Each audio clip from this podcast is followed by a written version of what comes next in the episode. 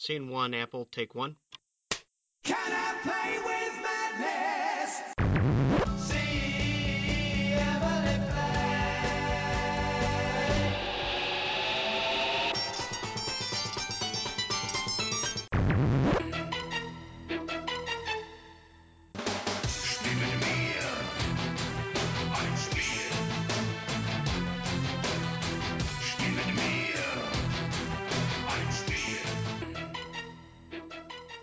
Bonjour à toutes, bonjour à tous. Euh, L'automne est là et la pluie commence à se faire un peu régulière, mais heureusement, en ce mois de novembre, Playtime est là pour, vous apporter un peu de soleil, un peu de chaleur euh, dans vos oreilles. L'automne, c'est aussi l'occasion d'allumer le chauffage et de se poser un peu au coin de la cheminée ou du radiateur. hein. Bon, c'est un peu moins cosy, d'accord, mais, mais on peut pas tous avoir une cheminée. Avec euh, parfois un bon petit livre. Et si cette année, plutôt que le, dernier Tolstoy, hein, parler actu, vous choisissez de dévorer un, un ouvrage un peu sur la passion qui, qui tous nous anime, à savoir le jeu de société. Pourquoi pas ce- cet hiver un petit livre sur le jeu de société. Après cet épisode, ben, peut-être que vous serez prêt à avaler euh, 759 pages de théorie sur le game design de la mécanique de majorité. Aujourd'hui, on va recevoir ce que je crois être le premier éditeur vraiment littéraire euh, francophone, en tout cas d'ouvrages consacrés aux jeux de société, à savoir Ilinx Édition, composé par Adèle et Natacha. Et aujourd'hui, on reçoit Adèle. Bonjour Adèle. Bonjour Flavien. Et on va parler vraiment de votre, euh, votre démarche d'édition de, de livres de jeux de société consacrés euh, à ce, à ce loisir, qui ne sont pas euh, éditeurs de jeux, mais vraiment éditeurs de littérature consacrée au, au sujet. Mais d'abord, on va revenir un peu sur ton, sur ton parcours à toi. Avec grand plaisir. que- en tant que joueur et, d'abord en tant que non-joueur, ton parcours personnel, tu es un peu de quelle génération? Qu'est-ce que tu as fait comme euh, études, euh, métier avant de, de lancer Ilinx? Waouh, tout plein de questions dans une seule même question. Alors, Ouais, ça c'est ma euh, spécialité. ça marche. Moi, avant de lancer Ilinx, euh, je viens d'un parcours, j'ai un parcours littéraire à la base. J'ai fait un bac L, option théâtre, pour tout vous dire. Et puis, je me suis ensuite lancée dans l'animation socioculturelle. J'ai un DUST, qui est l'équivalent du DUG, mais en version professionnelle. En fait, j'ai fait toutes mes études universitaires euh, en, filière pro. Donc, j'ai fait deux ans de DUST où il a fallu que je trouve une euh, structure, euh, une entreprise d'accueil.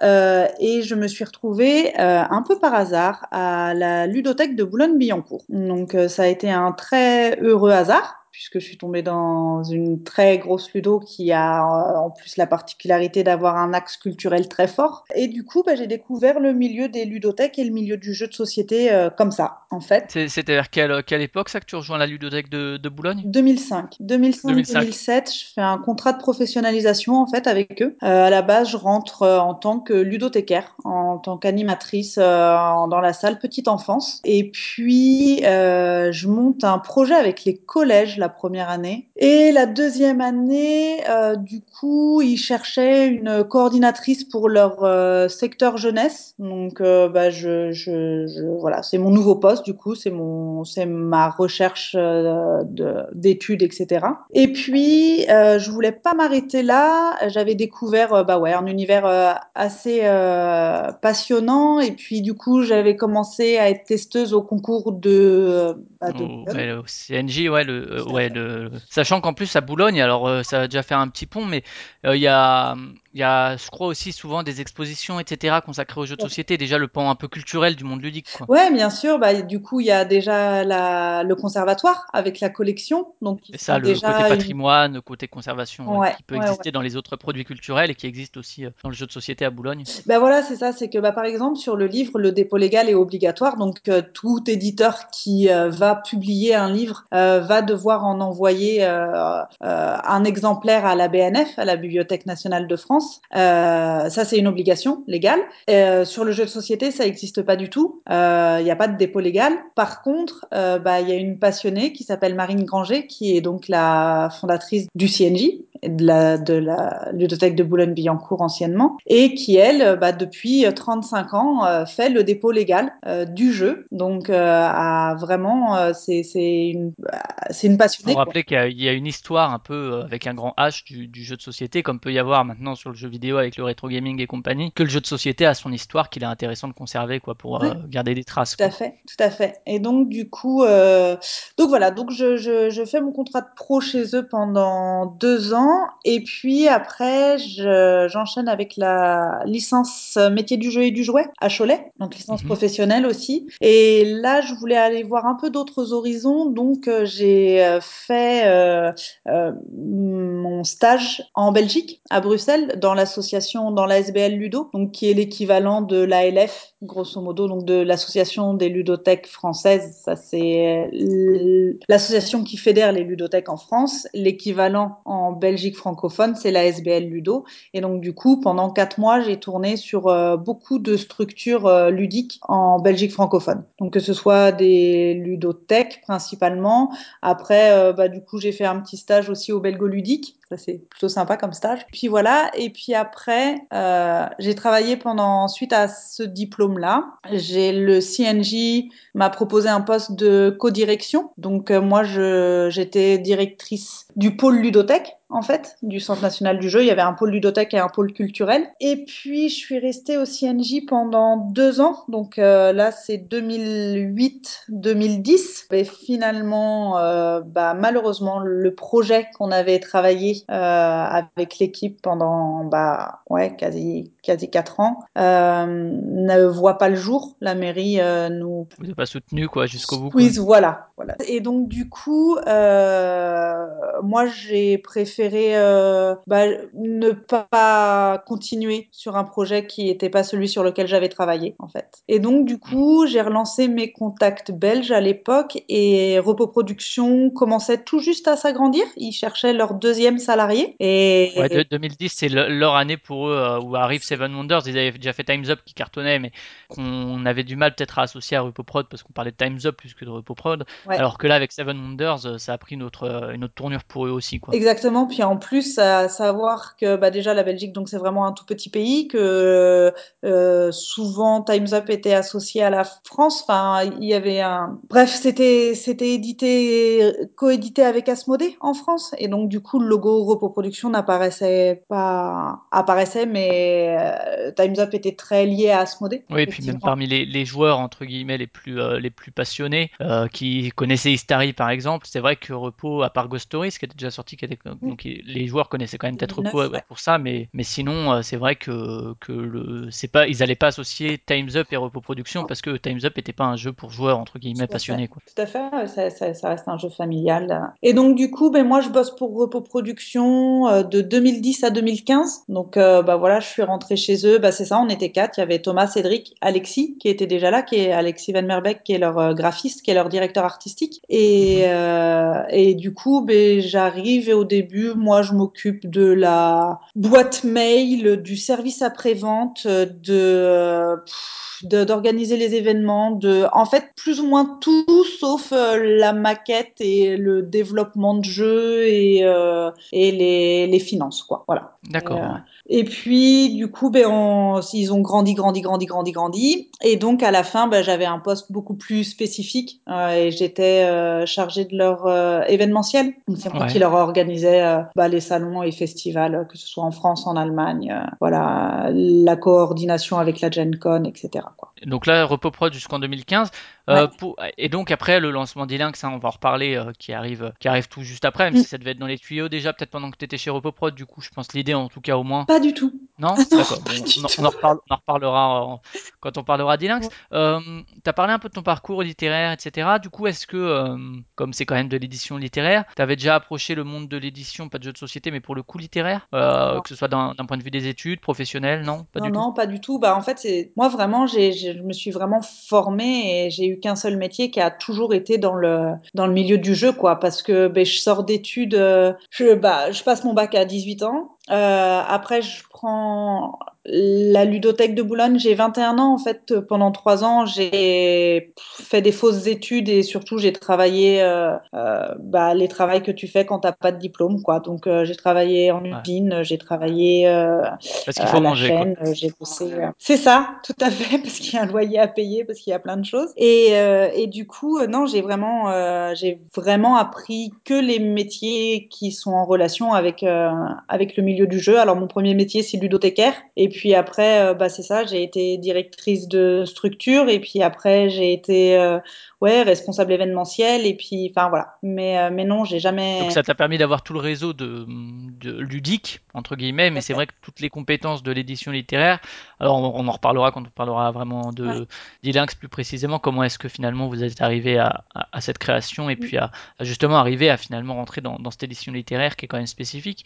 On va revenir peut-être sur ton parcours ludique en tant que, que joueuse cette fois, là tu nous as un peu présenté déjà ton, ton parcours professionnel jusqu'en jusqu'en 2015. Quand est-ce que tu découvres le, le jeu de société, que ce soit moderne ou pas, que ce soit que tu commences par le jeu abstrait ou euh, les, jeux entre guillemets auxquels tout le monde a joué, euh, Cluedo, Monopoly et compagnie. Alors moi, je viens d'une famille de joueurs traditionnels. Donc euh, bah, à la maison, on joue au tarot. Moi, je crois que j'ai dû apprendre le tarot, je devais avoir 5 ans, je pense. Tarot, nain jaune, euh, les dames, euh, vraiment tous les jeux, tous les jeux traditionnels. La pétanque l'été. alors moi, je viens d'Angers, euh, qui est donc dans l'ouest de la France et qui a euh, un petit sport local qui s'appelle la boule de fort. Et Mhm. donc bah pareil, euh, bah ouais, je, je voilà, je viens d'une famille de joueurs, donc on jouait à la boule de fort aussi quand on était gamin et voilà. Et puis bah c'est ça, bah à un moment euh, je découvre. Alors ça, on joue avec ses parents, c'est vrai, jus- jusqu'à ce qu'on ait 12, 13, 14 ans. Ouais. Et puis après, on voit les copains, etc. Des fois, on s'en éloigne un peu du jeu de société, ou bien on passe par le jeu vidéo et on s'éloigne. Et après, du coup, toi, t'es resté dedans ou tu t'en es éloigné puis t'y es revenu? J'ai jamais joué en dehors de ma famille avant, avant de découvrir euh, la ludothèque de Boulogne-Billancourt et, et le monde du jeu. Euh, j'ai fait, je ne jouais, je n'étais qu'une joueuse de tarot. Après, euh, ado, non, j'ai pas de souvenir, j'ai pas, j'ai pas fait de jeu de rôle, j'ai pas, euh, j'ai, j'ai dû faire, allez, une campagne euh, de jeu de rôle de vampire mascarade, je crois, ça s'appelait, ça existe Ouais, ça? ouais, la mascarade, ouais, tout à fait. voilà.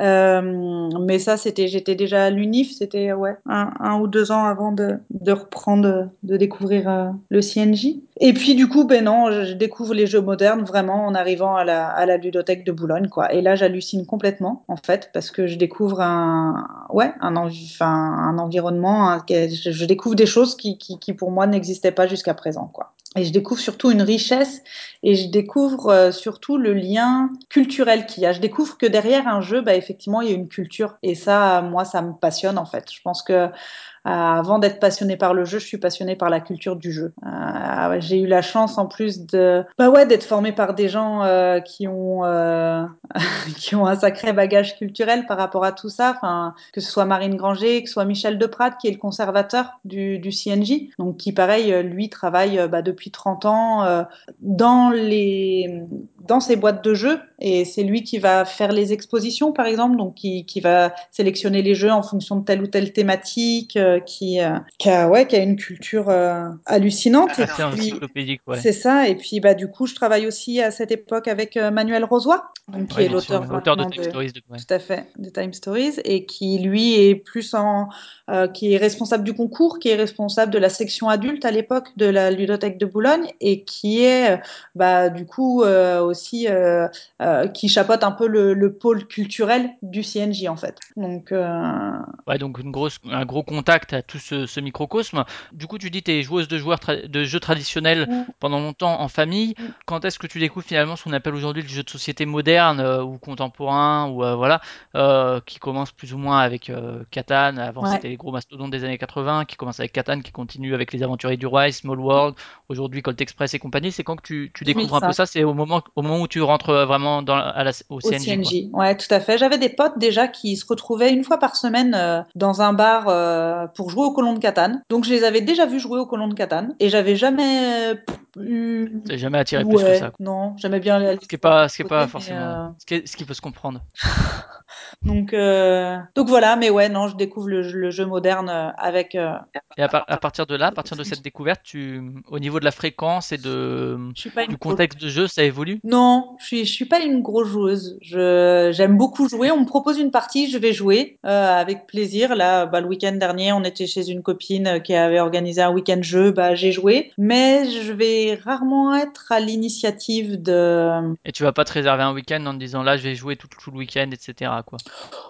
Bah si, euh, quand euh, si quand je vais au Belgo-Ludique ou quand je vais euh, aux rencontres des auteurs en Suisse à Vevey ou quand je vais au ludopathique chez Bruno, enfin voilà. Mais Ouais, mais pas, pas tous les week-ends, quoi. à se dire, ben, tous les week-ends, on ritualise ça, etc. Au niveau du contexte, tu joues toujours beaucoup plutôt en famille ou du coup, t'as évolué, de ce point de vue-là, il y a une évolution vers plutôt jouer entre potes ou jouer bon, en ludothèque, peut-être forcément aussi? Bon, alors maintenant, je joue beaucoup, beaucoup plus entre amis que je ne joue en famille. Bah déjà parce que je vis plus avec ma famille. Hein.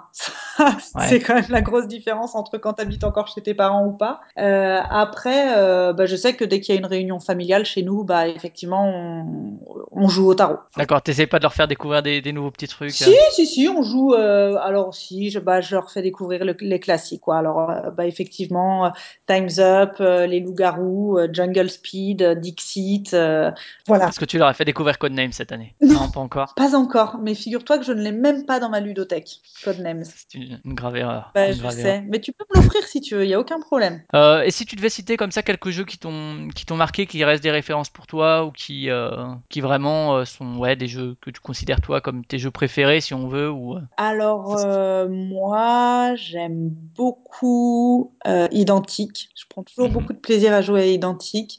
J'adore esquisser. Esquisse, esquisser. esquisser ouais, Ouais, je crois. ouais. esquisser. Enfin, Telestration, quoi. Et euh, ça, moi, ce genre de petit jeu, ça, ça, ça me plaît bien. Après, j'avoue, on a beaucoup joué à Codenames cette, année, quand même. Il faut bien le dire. Ouais. C'est très sympa. Euh, Il y a un jeu, nous, qu'on a l'habitude de jouer. Alors, pour le coup, c'est chez Abacus je crois. Euh, Nottingham, ça s'appelle. Je sais même pas si c'est encore édité aujourd'hui. Mais euh, ça, c'est typiquement les jeux, pareil, on y a joué entre copains. Et puis, c'est devenu un peu le jeu traditionnel. C'est c'est pas le jeu de qui est ressorti chez Yellow après le Sheriff of Nottingham, c'est un jeu différent. Ah, si, C'est ça. si c'est ça, c'est un jeu de bluff là avec des espèces d'étuis? Ah non, pas du Ou tout, c'est pas ça. Non, ok, non, donc ça doit être deux jeux différents parce que Yellow en a sorti un, mais c'est vraiment un jeu plutôt de, de double guessing. non, euh, enfin, c'est un vieux jeu aussi, mais qu'ils ont ressorti. D'accord, donc c'est pas. Ouais, non, Ouais, pas donc plutôt des jeux assez, euh, disons, accessibles, qui vont fait. pas te prendre euh, trois heures à lire les règles et à les comprendre, et puis une demi-heure à les expliquer, et puis après quatre heures de partie derrière, quoi. Bah non, alors déjà 4 heures de partie, c'est sûr, pour moi c'est rédhibitoire. Euh, là, ce week-end, on a fait le plus gros jeu que j'ai fait, c'est la Granja, c'est ça? Ouais, qui est quand même costaud, hein. C'est déjà un jeu Voilà. costaud. Et bah écoute, j'y ai pris du plaisir,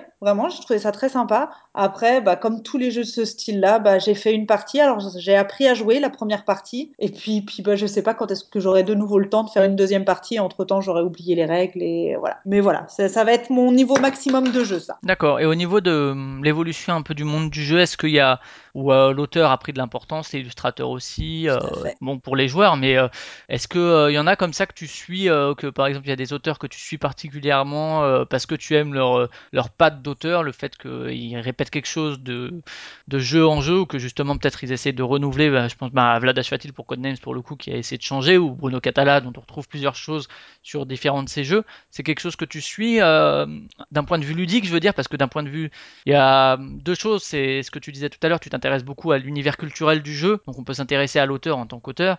Est-ce que d'un point de vue ludique, tu vas essayer de jouer à tous les jeux d'un auteur ou pas tellement? Non, non, non. Euh, après, j'aime bien découvrir, euh, j'ai- j'aime bien découvrir les, jeux des, auteurs que je connais en fait. Euh, donc ouais, si jouer aux jeux d'Antoine, d'Antoine Boza, de Ludovic Maublanc, de Bruno Catala, euh, de Laurent Escoffier, euh, de Charles Chevalier. Mais après, c'est plus parce que bah du coup c'est ça, on- je vais jouer à leur proto quand on se retrouve. Euh, et puis après, ce sera un plaisir de jouer avec le Le produit final. ouais. c'est ça.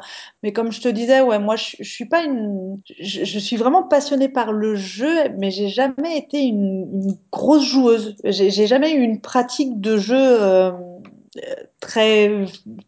Ouais, t'es pas, t'es pas ludophage, quoi. T'es ludophile, mais pas ludophage, on va dire. ça, exactement. Oh, les beaux mots que tu utilises. Ouais. Et au niveau de des, des illustrateurs, est-ce qu'il y en a euh, que tu suis particulièrement ou que, auquel, auquel- dont le trait euh, t'émoustille? Euh, non, ben encore une fois, là, j'ai beaucoup la culture repoproduction avec moi. Enfin, j'ai travaillé pendant cinq ans chez eux, donc effectivement, j'ai beaucoup suivi leurs auteurs et, et leurs illustrateurs, en fait. Donc, effectivement, si tu me demandes de- bah, des illustrateurs que je connais et que je suis et que je vais être, dont je vais être capable de reconnaître le trait même, bah, il va y avoir Pierrot, il va y avoir Miguel Coimbra. Euh, après, euh, je suis pas. euh, j'ai- j'aime beaucoup ce que fait Nayad, j'aime beaucoup ce que fait Jib, euh, mais je, je, je suis, je suis pas très experte en, en illustration. J'aime beaucoup la Océanos de, de Jérémy Fleury, ça m'a beaucoup, Mhm. ça m'a beaucoup plu, mais euh, je vais pas. euh, je vais Tu pas pas- un que- jeu particulièrement parce que c'est cet illustrateur-là. Après, on est bien d'accord. Par contre, un beau jeu, bah ouais, Océan- Océanos, j'ai j'ai envie d'y jouer parce que je le trouve super beau et qu'en plus, je me Et dis, après, bah, après c'est tu un jeu verras est Bozard en Ouais, plus, quoi. ouais, bon. Donc, euh, en plus d'être beau, il est probablement bon. Ok, ok, ok. Et au niveau des événements ludiques, est-ce que c'est quelque chose auquel tu allais déjà, euh, bon, peut-être pas avant d'entrer dans le C- chez au CNJ du coup, Ouais. je pense. Non. Après, par la suite, du coup, tu tu t'y rendais régulièrement? Oui, alors ça, par, par contre, effectivement, ce qui est euh, ça Cannes, fait tout ce qui est partie, Essen. ouais, ça, ça, ça fait partie de, de mon quotidien, j'ai envie de dire. Alors, pour la grosse raison, bah, déjà, pendant cinq ans, j'ai organisé les salons pour Donc, bah, forcément, euh, Tout ce qui est euh, choisir le stand, choisir le nombre de tables et compagnie. Tout à fait, recruter l'équipe d'animateurs, enfin voilà, euh, sélectionner les jeux, euh, faire en sorte que tout se passe bien, euh, voir avec les auteurs quand est-ce qu'ils sont dispo pour faire les dédicaces, voir avec les illustrateurs quand est-ce qu'ils sont dispo pour faire les dédicaces. Euh, Prier pour que les douanes retiennent pas un jeu à Essen. c'est ça, négocier avec le staff de Cannes pour pouvoir faire passer une putain de palette après 20 heures parce qu'ils sont tellement, tellement stricts qu'à un moment, c'est plus possible de faire rentrer quoi que ce soit. Enfin bref. Donc oui, donc, donc les événements ludiques, oui, ça, ça fait partie. Euh, C'est quelque chose que tu connaissais déjà avant Ilianx, déjà. Ah ouais, ouais, ouais, tout à fait. D'accord. Et donc, euh, bon, on l'a dit, hein, travailler dans le monde ludique, c'est quelque chose donc, que tu avais déjà fait. Euh, au, au niveau du, du financement participatif, parce qu'on en parlera, donc euh, vous avez utilisé Ulule pour le, Pas du tout. votre premier ouvrage. Kickstarter, mais c'est pas grave. Kickstarter, autant pour moi. Euh, mais du coup, tu, est-ce que tu suivais ça? Est-ce que tu avais déjà pledgé euh, pour euh, des jeux ou pour autre chose? Non, Jamais. pas pour des objets technologiques ni rien. euh, vraiment, Non, c'est quelque chose que tu avais jamais trop, trop utilisé. non, tout à fait. Mais euh, ouais, Parce que les jeux, pourquoi? Parce que les jeux qui étaient présents dessus ne, ne t'intéressaient pas plus que ça, peut-être? Parce que je me suis jamais intéressée à ça. Euh, ouais, parce que j'ai vu deux trois trucs. Alors pour ça et pour une autre raison, c'est que je n'ai pas de carte de crédit. Et que du coup, euh, bah, pour pledger, euh, il faut une carte de crédit, il faut une Visa ou une Mastercard euh, ou un compte PayPal que je n'ai pas non plus. Donc, bah, il y a des fois où j'ai voulu pledger pour des trucs. Là, par exemple, la dernière fois que ça m'est arrivé, là, il y a quelques semaines, pour la fabrique ludique à Nantes, j'ai vu que bah, Ouais. vu qu'ils faisaient un appel aux dons. Je me suis dit ah carrément, je trouve ça super comme comme projet. J'ai envie de participer. J'ai vu qu'en plus pour une modique somme, je crois, je sais plus si c'était 15 euros ou 25 euros, on pouvait avoir son nom sous un petit meeple sur un des, des murs de, bah, de cet espace et je trouvais que c'était une super bonne idée. Je me suis dit, ah bah parfait, ça correspond exactement et à mon budget et, et je trouve que c'est une bonne idée, ce petit truc avec le meeple. Et puis voilà, puis bah, et puis bah, je l'ai pas fait parce que bah, j'avais pas de moyens pour le faire en fait. Il aurait fallu que j'ai une carte de crédit que je n'avais pas. Et alors, ça n'a rien à voir peut-être avec le monde du jeu. C'est c'est pourquoi c'est un, un choix de vie de, de vivre sans carte de crédit? C'est Euh, alors effectivement, ça n'a aucun rapport avec le monde du jeu. C'est euh, euh, c'est un choix. Ouais, je veux pas Ouais. vivre à crédit. Voilà, Bon, on va enchaîner. On va, on va, on va repartir sur le jeu de société. ça marche. Ok, on va, on va enchaîner donc avec, euh, avec Ilinx. Alors, Ilinx, donc tu disais 2015 chez RepoProd, Ouais. et euh, tu nous as dit que euh, Ilinx n'était pas, pas encore dans les tuyaux, alors que c'est vrai que 2016, Oui. vous avez lancé le, le Kickstarter Ouais. en, en juin, c'est ça Ou en début juillet, fin juin? Euh, Du coup, ouais, j'ai été un peu étonné quand tu m'as dit ça. C'est la genèse de d'Ilinx. Déjà, le, le nom. Alors, Ilinx. attends, juste, juste avant, parce que là, on a, on a beaucoup, beaucoup parlé de moi, et que, effectivement, même si elle n'est pas là physiquement, on est deux sur ce projet oui, tout à fait. On va, on va pouvoir, on va pouvoir parler de, de de Natacha. ta compère, de Natacha. Ouais, tout à fait. Tout à fait. Et qui, euh, pour le coup, euh, bah, euh, la- a pas du tout le même parcours euh, personnel et professionnel que moi. Hein. Euh, donc, euh, je sais pas si, si ça t'intéresse que je Ouais, bien sûr, ouais, on va en parler parce de... qu'effectivement, si, si le fait que toi, entre guillemets, t'aies jamais bossé dans le, dans le monde de l'édition, etc., et que vous avez quand même lancé une, euh, boîte d'édition, c'est que je pense que ta, tout. compère est passée par là. Non. Non, non plus. Ouais, bah, si, tu veux commencer par résumer son parcours, tu peux comme ça, on, va, on pourra enchaîner après pour, euh, ça sera peut-être plus clair, effectivement, de, présenter le parcours de chacun qui a mené à Ilinx. Elle est passée par où, elle, du coup, Natacha, ouais? Et bah du coup Natacha elle est née en fait euh, dans le dans le jeu. Euh, sa maman est une des euh, une des personnes qui a fondé les premières ludothèques en Île-de-France. Et Mhm. puis elle a euh, euh, créé aussi la, une des premières formations de ludothécaire, qui était Caravansérail. Euh, donc, bah, en fait, depuis qu'elle a deux ans, Natacha, elle fréquente les ludothèques. Quand elle était petite, bah, les jeux qu'elle qui- n'utilisait plus, elle les donnait, elle les donnait à la ludothèque, etc. Donc elle, elle est vraiment, on peut dire qu'elle est née dans le jeu et, et ça l'a jamais quittée. Elle a toujours été joueuse et elle, elle a une formation euh, de universitaire de philosophie Mhm. et puis euh, elle a bossé euh, pendant euh, 10 ou 12 ans euh, à l'ALIF, à l'association des ludothèques d'Île-de-France. C'était la déléguée régionale. Donc en fait, c'est comme ça qu'on s'est rencontrés. Euh, elle, elle fédérait les ludothèques d'Île-de-France. Moi, au sein du CNJ, j'étais une de ces ludothèques euh, de son réseau en fait. Et donc voilà. Euh, professionnellement aussi, petite chose que j'ai pas évoquée, mais on a travaillé et l'une et l'autre pour euh, Jeux sur un plateau. D'accord, ouais, qui, est- qui existe toujours, hein, Non. euh, qui est. euh, Non. Non, c'est fini? Ah non, Jeux sur un plateau, c'est fini depuis.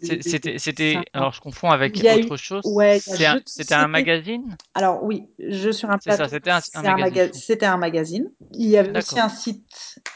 euh, web.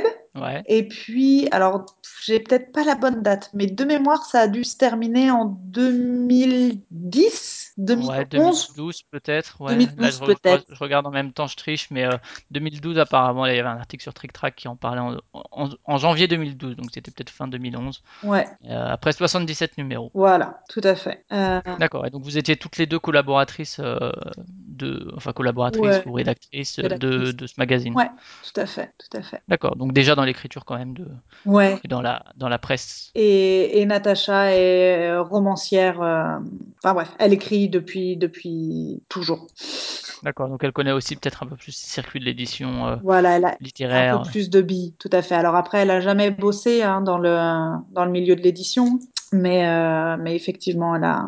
Ouais. Ok. Et donc Elinx, pour revenir à Elinx, donc, euh, Et donc, donc pour- euh, vous vous êtes rencontrés auparavant. Et quand est-ce que vous commencez à discuter de cette idée qui est effectivement assez originale hein, C'est c'est, quelque chose qui se voyait pas trop. Que bon, on en reparlera, mais c'est vrai que moi c'est quelque chose que que j'apprécie de voir entre guillemets le, le jeu sortir du jeu, c'est-à-dire aller vers Ouais. autre chose qu'il place comme produit culturel et pas juste comme objet de de loisir.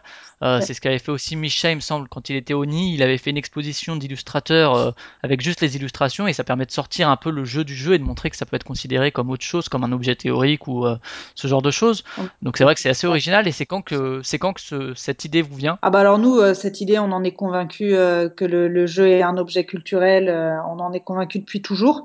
Euh, c'est un peu comme ça qu'on s'est qu'on s'est rencontrés aussi, qu'on s'est trouvés et, et qu'on partage vraiment cette euh, bah, cette vision-là du jeu que bah que le jeu c'est euh, un objet, c'est une pratique, c'est c'est une un média qui est là depuis toujours et qui est là, qui est présent dans toutes les cultures, euh, sous quelque forme que ce soit en fait. Et vas-y. C'est votre parcours de dans les ludothèques, tu penses, qui vous donne cette vision un peu là de contact au public, de Ouais. ce que ça crée ou parce que je sais que c'est euh, alors on pourra en parler longuement, mais euh, moi je suis aussi intimement persuadé que c'est le cas, au même, au même titre que le cinéma, que le jeu vidéo ou que la BD, Ouais. euh, que c'est un média qui a ses spécificités, etc. Mais t'en as d'autres qui, comme pour le jeu vidéo, diraient non, c'est un objet de loisir. Euh, euh, Il y a eu le- longtemps le, le, le débat test critique qui est aussi sur le jeu vidéo. hein. La plupart des sites de jeux vidéo parlent de test, alors que pour moi le test c'est un objet technique, alors que la critique c'est effectivement plus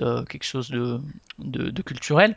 Euh, Est-ce que ce serait ouais cette formation du ludothécaire qui entre guillemets vous mène vers cette vision ou bien c'est quelque chose de plus individuel que vous partagez? Alors, je pense que c'est un peu des deux. Euh, je pense que effectivement, euh, la formation de ludothécaire n'y est pas pour rien, loin de là. Que effectivement, bah là, on, on voit en fait les différentes générations passer. On voit aussi euh, euh, comment le jeu euh, résonne d'une pour un parent qui a joué à un jeu, euh, comment il va vouloir transmettre ce jeu à son enfant. Tu vois, c'est- entre autres pour ça que, bah, par exemple, le Monopoly, il est dans toutes les maisons. C'est parce que en fait, euh, bah, c'est le jeu, c'est un jeu euh, de bien commun. Il est rentré dans, dans, dans, la, dans la connaissance commune, en fait. Et Dans une espèce de creuset culturel commun occidental quoi. Exactement, ouais, ouais, tout à fait. Et, et du coup, euh, du coup, il y a vraiment cette idée de transmission qui est très très forte en ludothèque qu'on voit, qu'on qu'on voit au quotidien. Quotidien. Et puis après, bah oui, je pense que c'est aussi un, quelque chose de personnel. On est et l'une et l'autre bah, passionnés de culture, alors que ce soit la littérature, que ce soit les arts plastiques, euh, moi, que ce soit le théâtre. euh, y a, je pense qu'on a, enfin, tu vois, Natacha a une, une formation de philosophie, donc euh, on a aussi une espèce d'habitude de, de penser, en fait. Je sais pas si, si tu. Ouais, ouais, je vois, ouais, tout à fait, de, de relation aux médias, entre guillemets, que ce soit, Ouais, quel que soit le média, quoi, de ouais. considération d'un média, quoi. Ouais, et puis, et puis du rapport à l'objet aussi qui est, qui est, qui est, qui est particulier. Et, euh, et que, enfin, ouais, c'est, c'est, c'est pour nous, euh, enfin, moi, c'est vraiment quelque chose que j'ai découvert avec le CNJ, de effectivement, à un moment, entendre parler euh, Manuel et, et, et Michel ensemble et, et de les entendre citer des auteurs et des éditeurs et dire Ah, mais oui, mais à ce moment-là, en fait, bah, ce jeu, il est paru à ce moment-là parce qu'il s'est passé telle et telle et telle chose. Euh, c'est c'est ouais, c'est- complètement bluffant et c'est tellement vrai que tu te dis mais c'est fou que, que ce soit pas plus mis en avant ou c'est fou que que que qu'il y ait si peu de personnes qui qui qui aient accès à cette connaissance en fait. Et hum, en 2005, la ludothèque de Boulogne-Billancourt fait une grosse grosse exposition qui s'appelle Le 20e siècle autour d'un plateau de jeux où en fait à travers les jeux de leur collection, ils vont retracer tous les événements, euh, tous les événements marquants du XXe siècle. Et en fait, tous les événements marquants se lisent dans des, dans des jeux de société. Quoi. Il va y avoir euh, le, un jeu sur le cyclisme au moment euh, du Tour de France, il va y avoir euh, des jeux au moment des camps de concentration, il va y avoir des jeux qui sont créés euh, où le but du jeu, c'est de gérer son camp de concentration et au coin des plateaux, tu as des petites, euh, t'as des petites croix gammées et puis euh, tu as des jeux de loi où à la fin, euh, bah, c'est Hitler qui est pendu. Enfin, il y a vraiment tout, l'avènement de la voiture, par exemple, peut se lire aussi à travers, la, à, à travers le, la, le jeu de société, où il va y avoir des, des, des, des jeux en particulier qui vont, qui, vont, qui vont sortir à ce moment-là, etc., etc. Et moi, Ouais, donc l'his- l'histoire gé- générale, entre guillemets, euh, du monde occidental se retrouve dans l'histoire ludique du monde occidental, quoi. ouais, c'est que du coup, Ou en ben, tout cas qu'il y a des recoupements, ouais. Ouais, c'est que le jeu, en fait, ben, tout- toutes les personnes qui créent des jeux, tous les auteurs de jeux, tous les créateurs de jeux vont parler de leur, euh, Leur vécu, de leur, de leur monde, quoi. Ouais, exactement. Et, et, et tout se retrouve et c'est c'est enfin c'est passionnant, vraiment c'est passionnant et, et tout a une histoire, c'est-à-dire que euh, bah aujourd'hui euh, si euh, enfin ouais si, si, si le jeu de société existe comme il existe, c'est parce qu'il y a eu des auteurs qui ont pensé à des mécanismes, des éditeurs qui ont réfléchi à comment produire un jeu. Enfin voilà, il y a, il y a, il y a tout un tout un cheminement hyper intéressant quoi. Et donc, de, de ce point de vue un peu commun sur euh, jeu égale objet culturel, jeu égale objet d'étude, Ouais. euh, comment est-ce que vous en arrivez à vous dire, euh, bah, on va lancer une maison d'édition de, de livres Livres. sur le jeu de société Alors, euh, ça, à la base, c'était euh, une idée qui trottait dans la tête de Natacha depuis pas mal de temps. Pour le coup, euh, de son côté à elle, elle, entre autres, un des, des gros projets qu'elle a mis en place quand elle était à la LIF, euh, ça a été BDLUD. C'était euh, l'informatisation d'un centre de ressources. En fait, la LIF avait un centre de ressources de tous les écrits, de beaucoup d'écrits euh, sur le jeu, que ce soit articles de presse, que ce soit des livres, que ce soit vraiment plein plein de choses. Et du coup, euh, ben, elle avait déjà ce, ce ouais, cette envie-là de, de, de, de, de référencer euh, ce qui avait pu paraître déjà autour du jeu. Et puis, euh, bah, effectivement, euh, il y avait toute cette question du, de, du jeu comme objet culturel et, et, de, et de la richesse qu'il y a autour de tout ça et, et, de, et de cette histoire que on vient. Le monde du jeu de société est un monde fort euh, oral. Enfin, toutes les histoires en fait euh, se racontent. euh, le- ça fait un peu un peu bizarre, mais tu sais, comme ça le soir.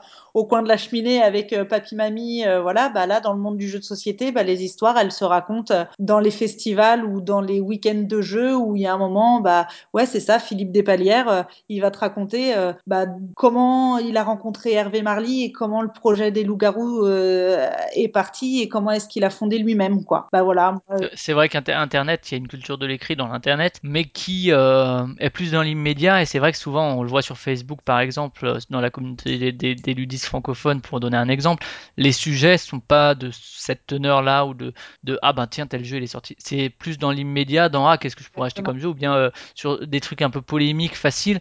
Et c'est vrai qu'il y a peu l'espace pour de la profondeur euh, écrite. Alors ça peut arriver les carnets d'auteurs etc sur par exemple Trick Track, mais euh, c'est vrai qu'il n'y a pas cette profondeur qu'on peut trouver dans la littérature par exemple. Tout à fait. Et nous, on pense que vraiment, pour que le jeu puisse, bah ouais, être reconnu à sa juste valeur, euh, à un moment, il y a besoin de poser les choses. Il y a un, un- un moment, il y a besoin que les choses soient écrites. Alors après, on peut être d'accord ou pas d'accord. Ça, c'est complètement autre chose. Euh, euh, on peut être d'accord ou pas d'accord avec avec l'écrit, avec la parole de l'auteur. Mais derrière, de toute façon, ça, enclenche une discussion et ça, c'est intéressant. Et c'est aussi l'idée de... bah ouais, là, il y a, y a plein, plein de mémoires vivantes qu'il faut, euh, qu'il faut poser euh, aujourd'hui, sinon on va tout oublier, quoi. Et, et c'est normal parce que parce que bah, parce qu'une actualité en chasse une autre et que, et que là le milieu du jeu s'est révolutionné. euh. Alors on parle souvent des 10-15 dernières années, c'est vrai, hein, avec la- l'arrivée de Catane, le, ce qu'on appelle le jeu de société moderne, etc., etc. Mais euh, il faut aussi avoir conscience qu'avant qu'il y ait ce jeu, cette histoire du jeu de société moderne, il y a déjà une histoire du jeu. Le, le- le jeu a une histoire. Le, le jeu arrive aujourd'hui comme on le connaît. Euh, il arrive avec euh, l'industrialisation en fait, et que les premiers euh, plateaux de jeux, bah, c'est euh, les premiers jeux de société, c'est euh, 1850. Alors là, j'avoue que si Michel Deprade était avec moi, il en parlerait vachement mieux que moi. si Manuel Rosoy était là, mais euh, dans mes souvenirs de conversations que je peux avoir eu avec eux, bah, c'est plus ou moins ça. Et que tout ça, bah, c'est intéressant de le dire. Et, et nous, on pense qu'il y a plein de gens qui sont intéressés pour connaître cette histoire.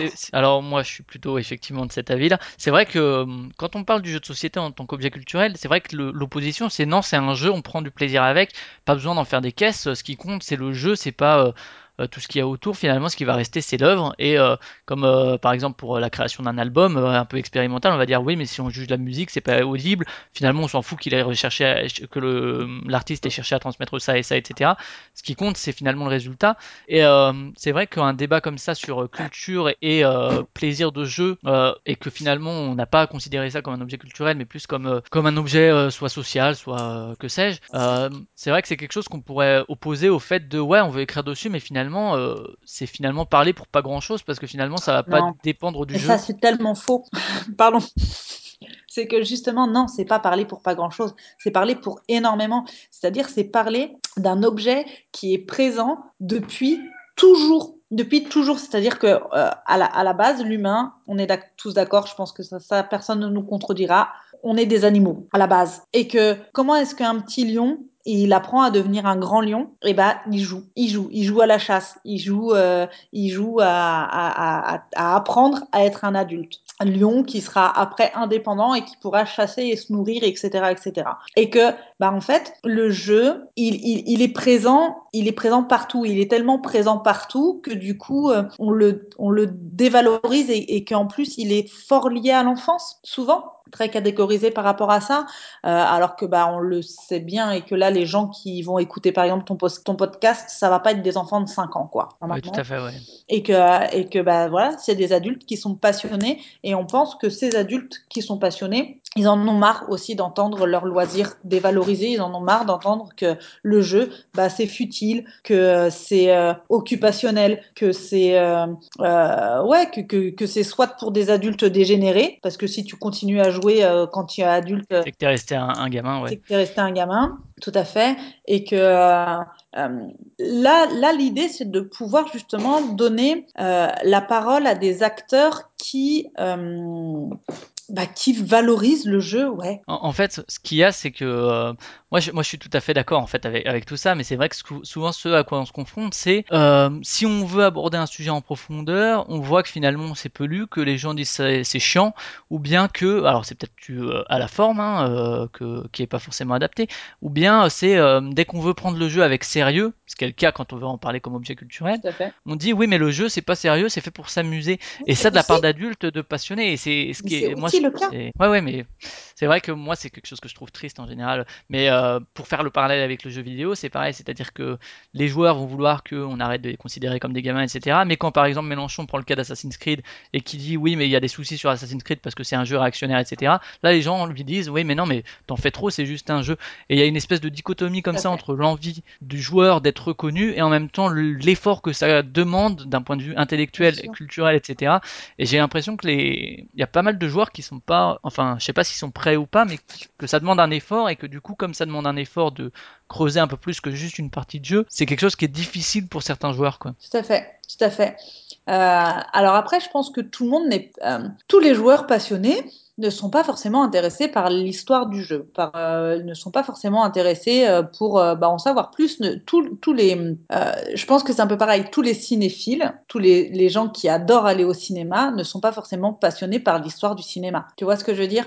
Que Ouais, mais, mais je, suis, je suis moins sûr pour le coup, parce que c'est un, c'est un, un, un média plus ancien, et euh, j'ai l'impression que l'histoire du cinéma, le cinéma traité comme objet culturel, est plus accepté, en tout cas par les passionnés, encore une fois, parce que j'ai l'impression que le grand public s'en fout un peu, c'est-à-dire qu'il va voir Avengers, et puis il se pose pas la question de la production, de, le- du réalisateur, etc. Et un peu comme pour les jeux, pour le coup, les, les joueurs, entre guillemets, le, le grand public va pas s'intéresser à l'auteur, à l'illustrateur, et qu'il y a beaucoup, beaucoup de travail à faire là-dessus, mais vu, le- vu que le, sur le cinéma, qui est un très vieux, mais enfin un média plus, bon, il est pas plus ancien que les autres sociétés finalement quelque part, mais euh, mais en tout cas plus plus anciennement accepté comme média culturel.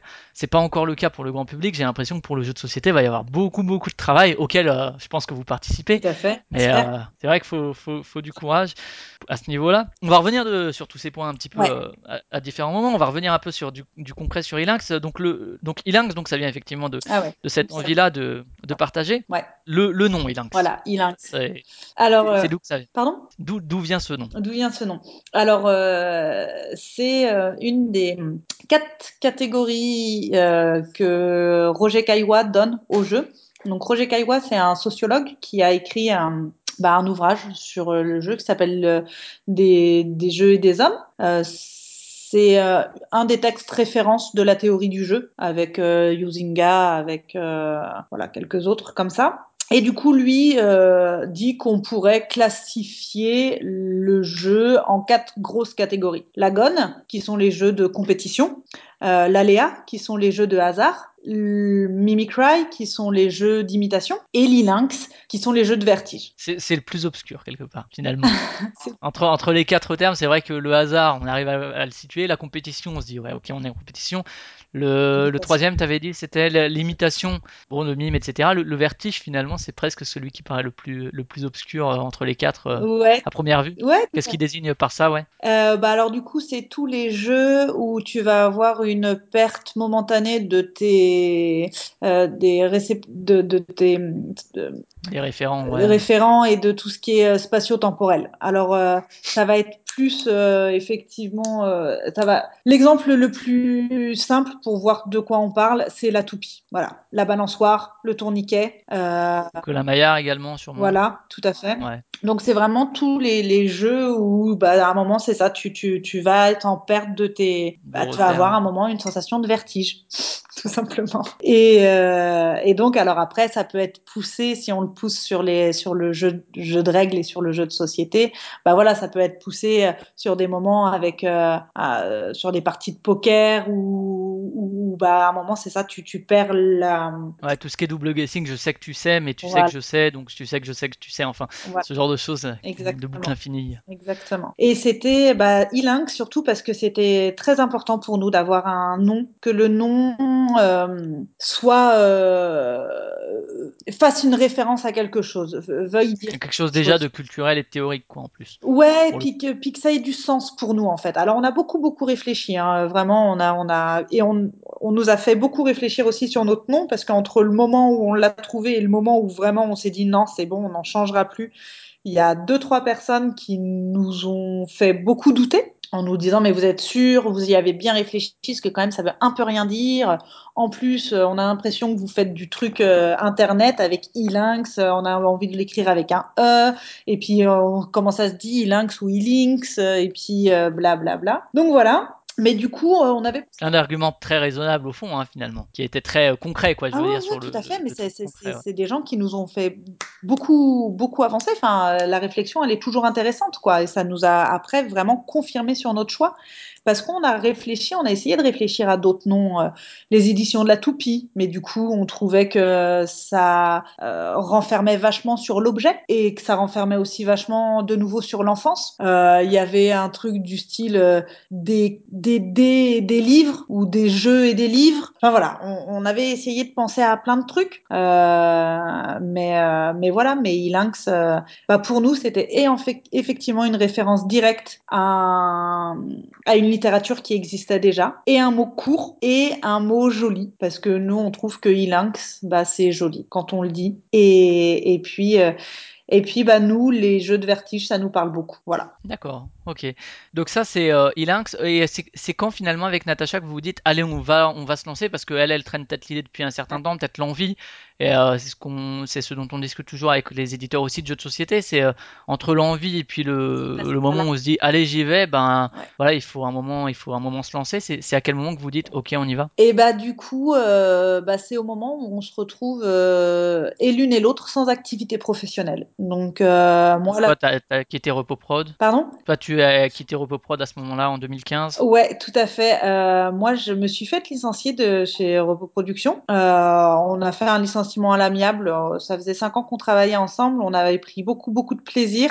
Et puis, ben, on arrivait à un moment où euh, on n'arrivait plus à travailler convenablement ensemble. Donc, du coup, ils m'ont proposé de partir et j'ai accepté parce que effectivement, bon, on était arrivé à la fin de notre collaboration. Donc, euh, donc du coup, euh, bah c'est ça. Moi, je me retrouve sans emploi. Euh, Natacha, elle démissionne de son poste euh, quelques mois avant moi, je crois, parce que pareil, bah ça faisait 10 ans, 12 ans qu'elle était dans la même association. Elle avait la sensation d'en avoir fait le tour. Donc, euh, et puis bah voilà, et puis elle arrive avec cette idée en me disant, écoute, je pense à ça depuis quelques temps. On sait que professionnellement, on s'entend bien. On a déjà eu l'occasion de travailler ensemble à plusieurs reprises. Euh, on sait qu'on partage les mêmes valeurs.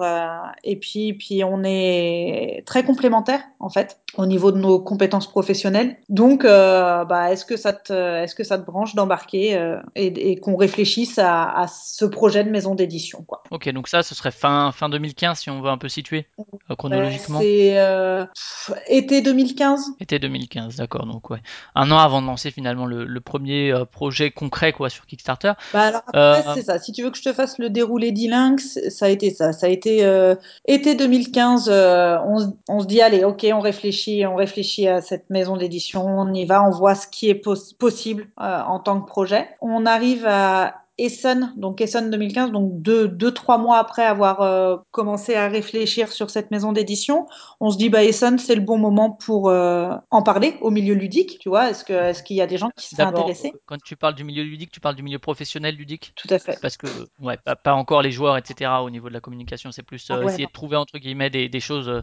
qui pourraient fournir du contenu, entre guillemets. Bah ouais, c'est c'est c'est parler avec les professionnels pour savoir bah, ce qu'ils en pensent de cette idée. Est-ce que vous pensez que c'est faisable Ouais, ou, euh, c'est ça. Est-ce que est-ce que vous ça vous intéresserait en fait de lire des livres sur votre passion en fait, ou est-ce que vous ça vous intéresserait d'écrire des livres sur votre passion? Euh, Et du coup, euh, euh, bah on a un retour déjà très bon.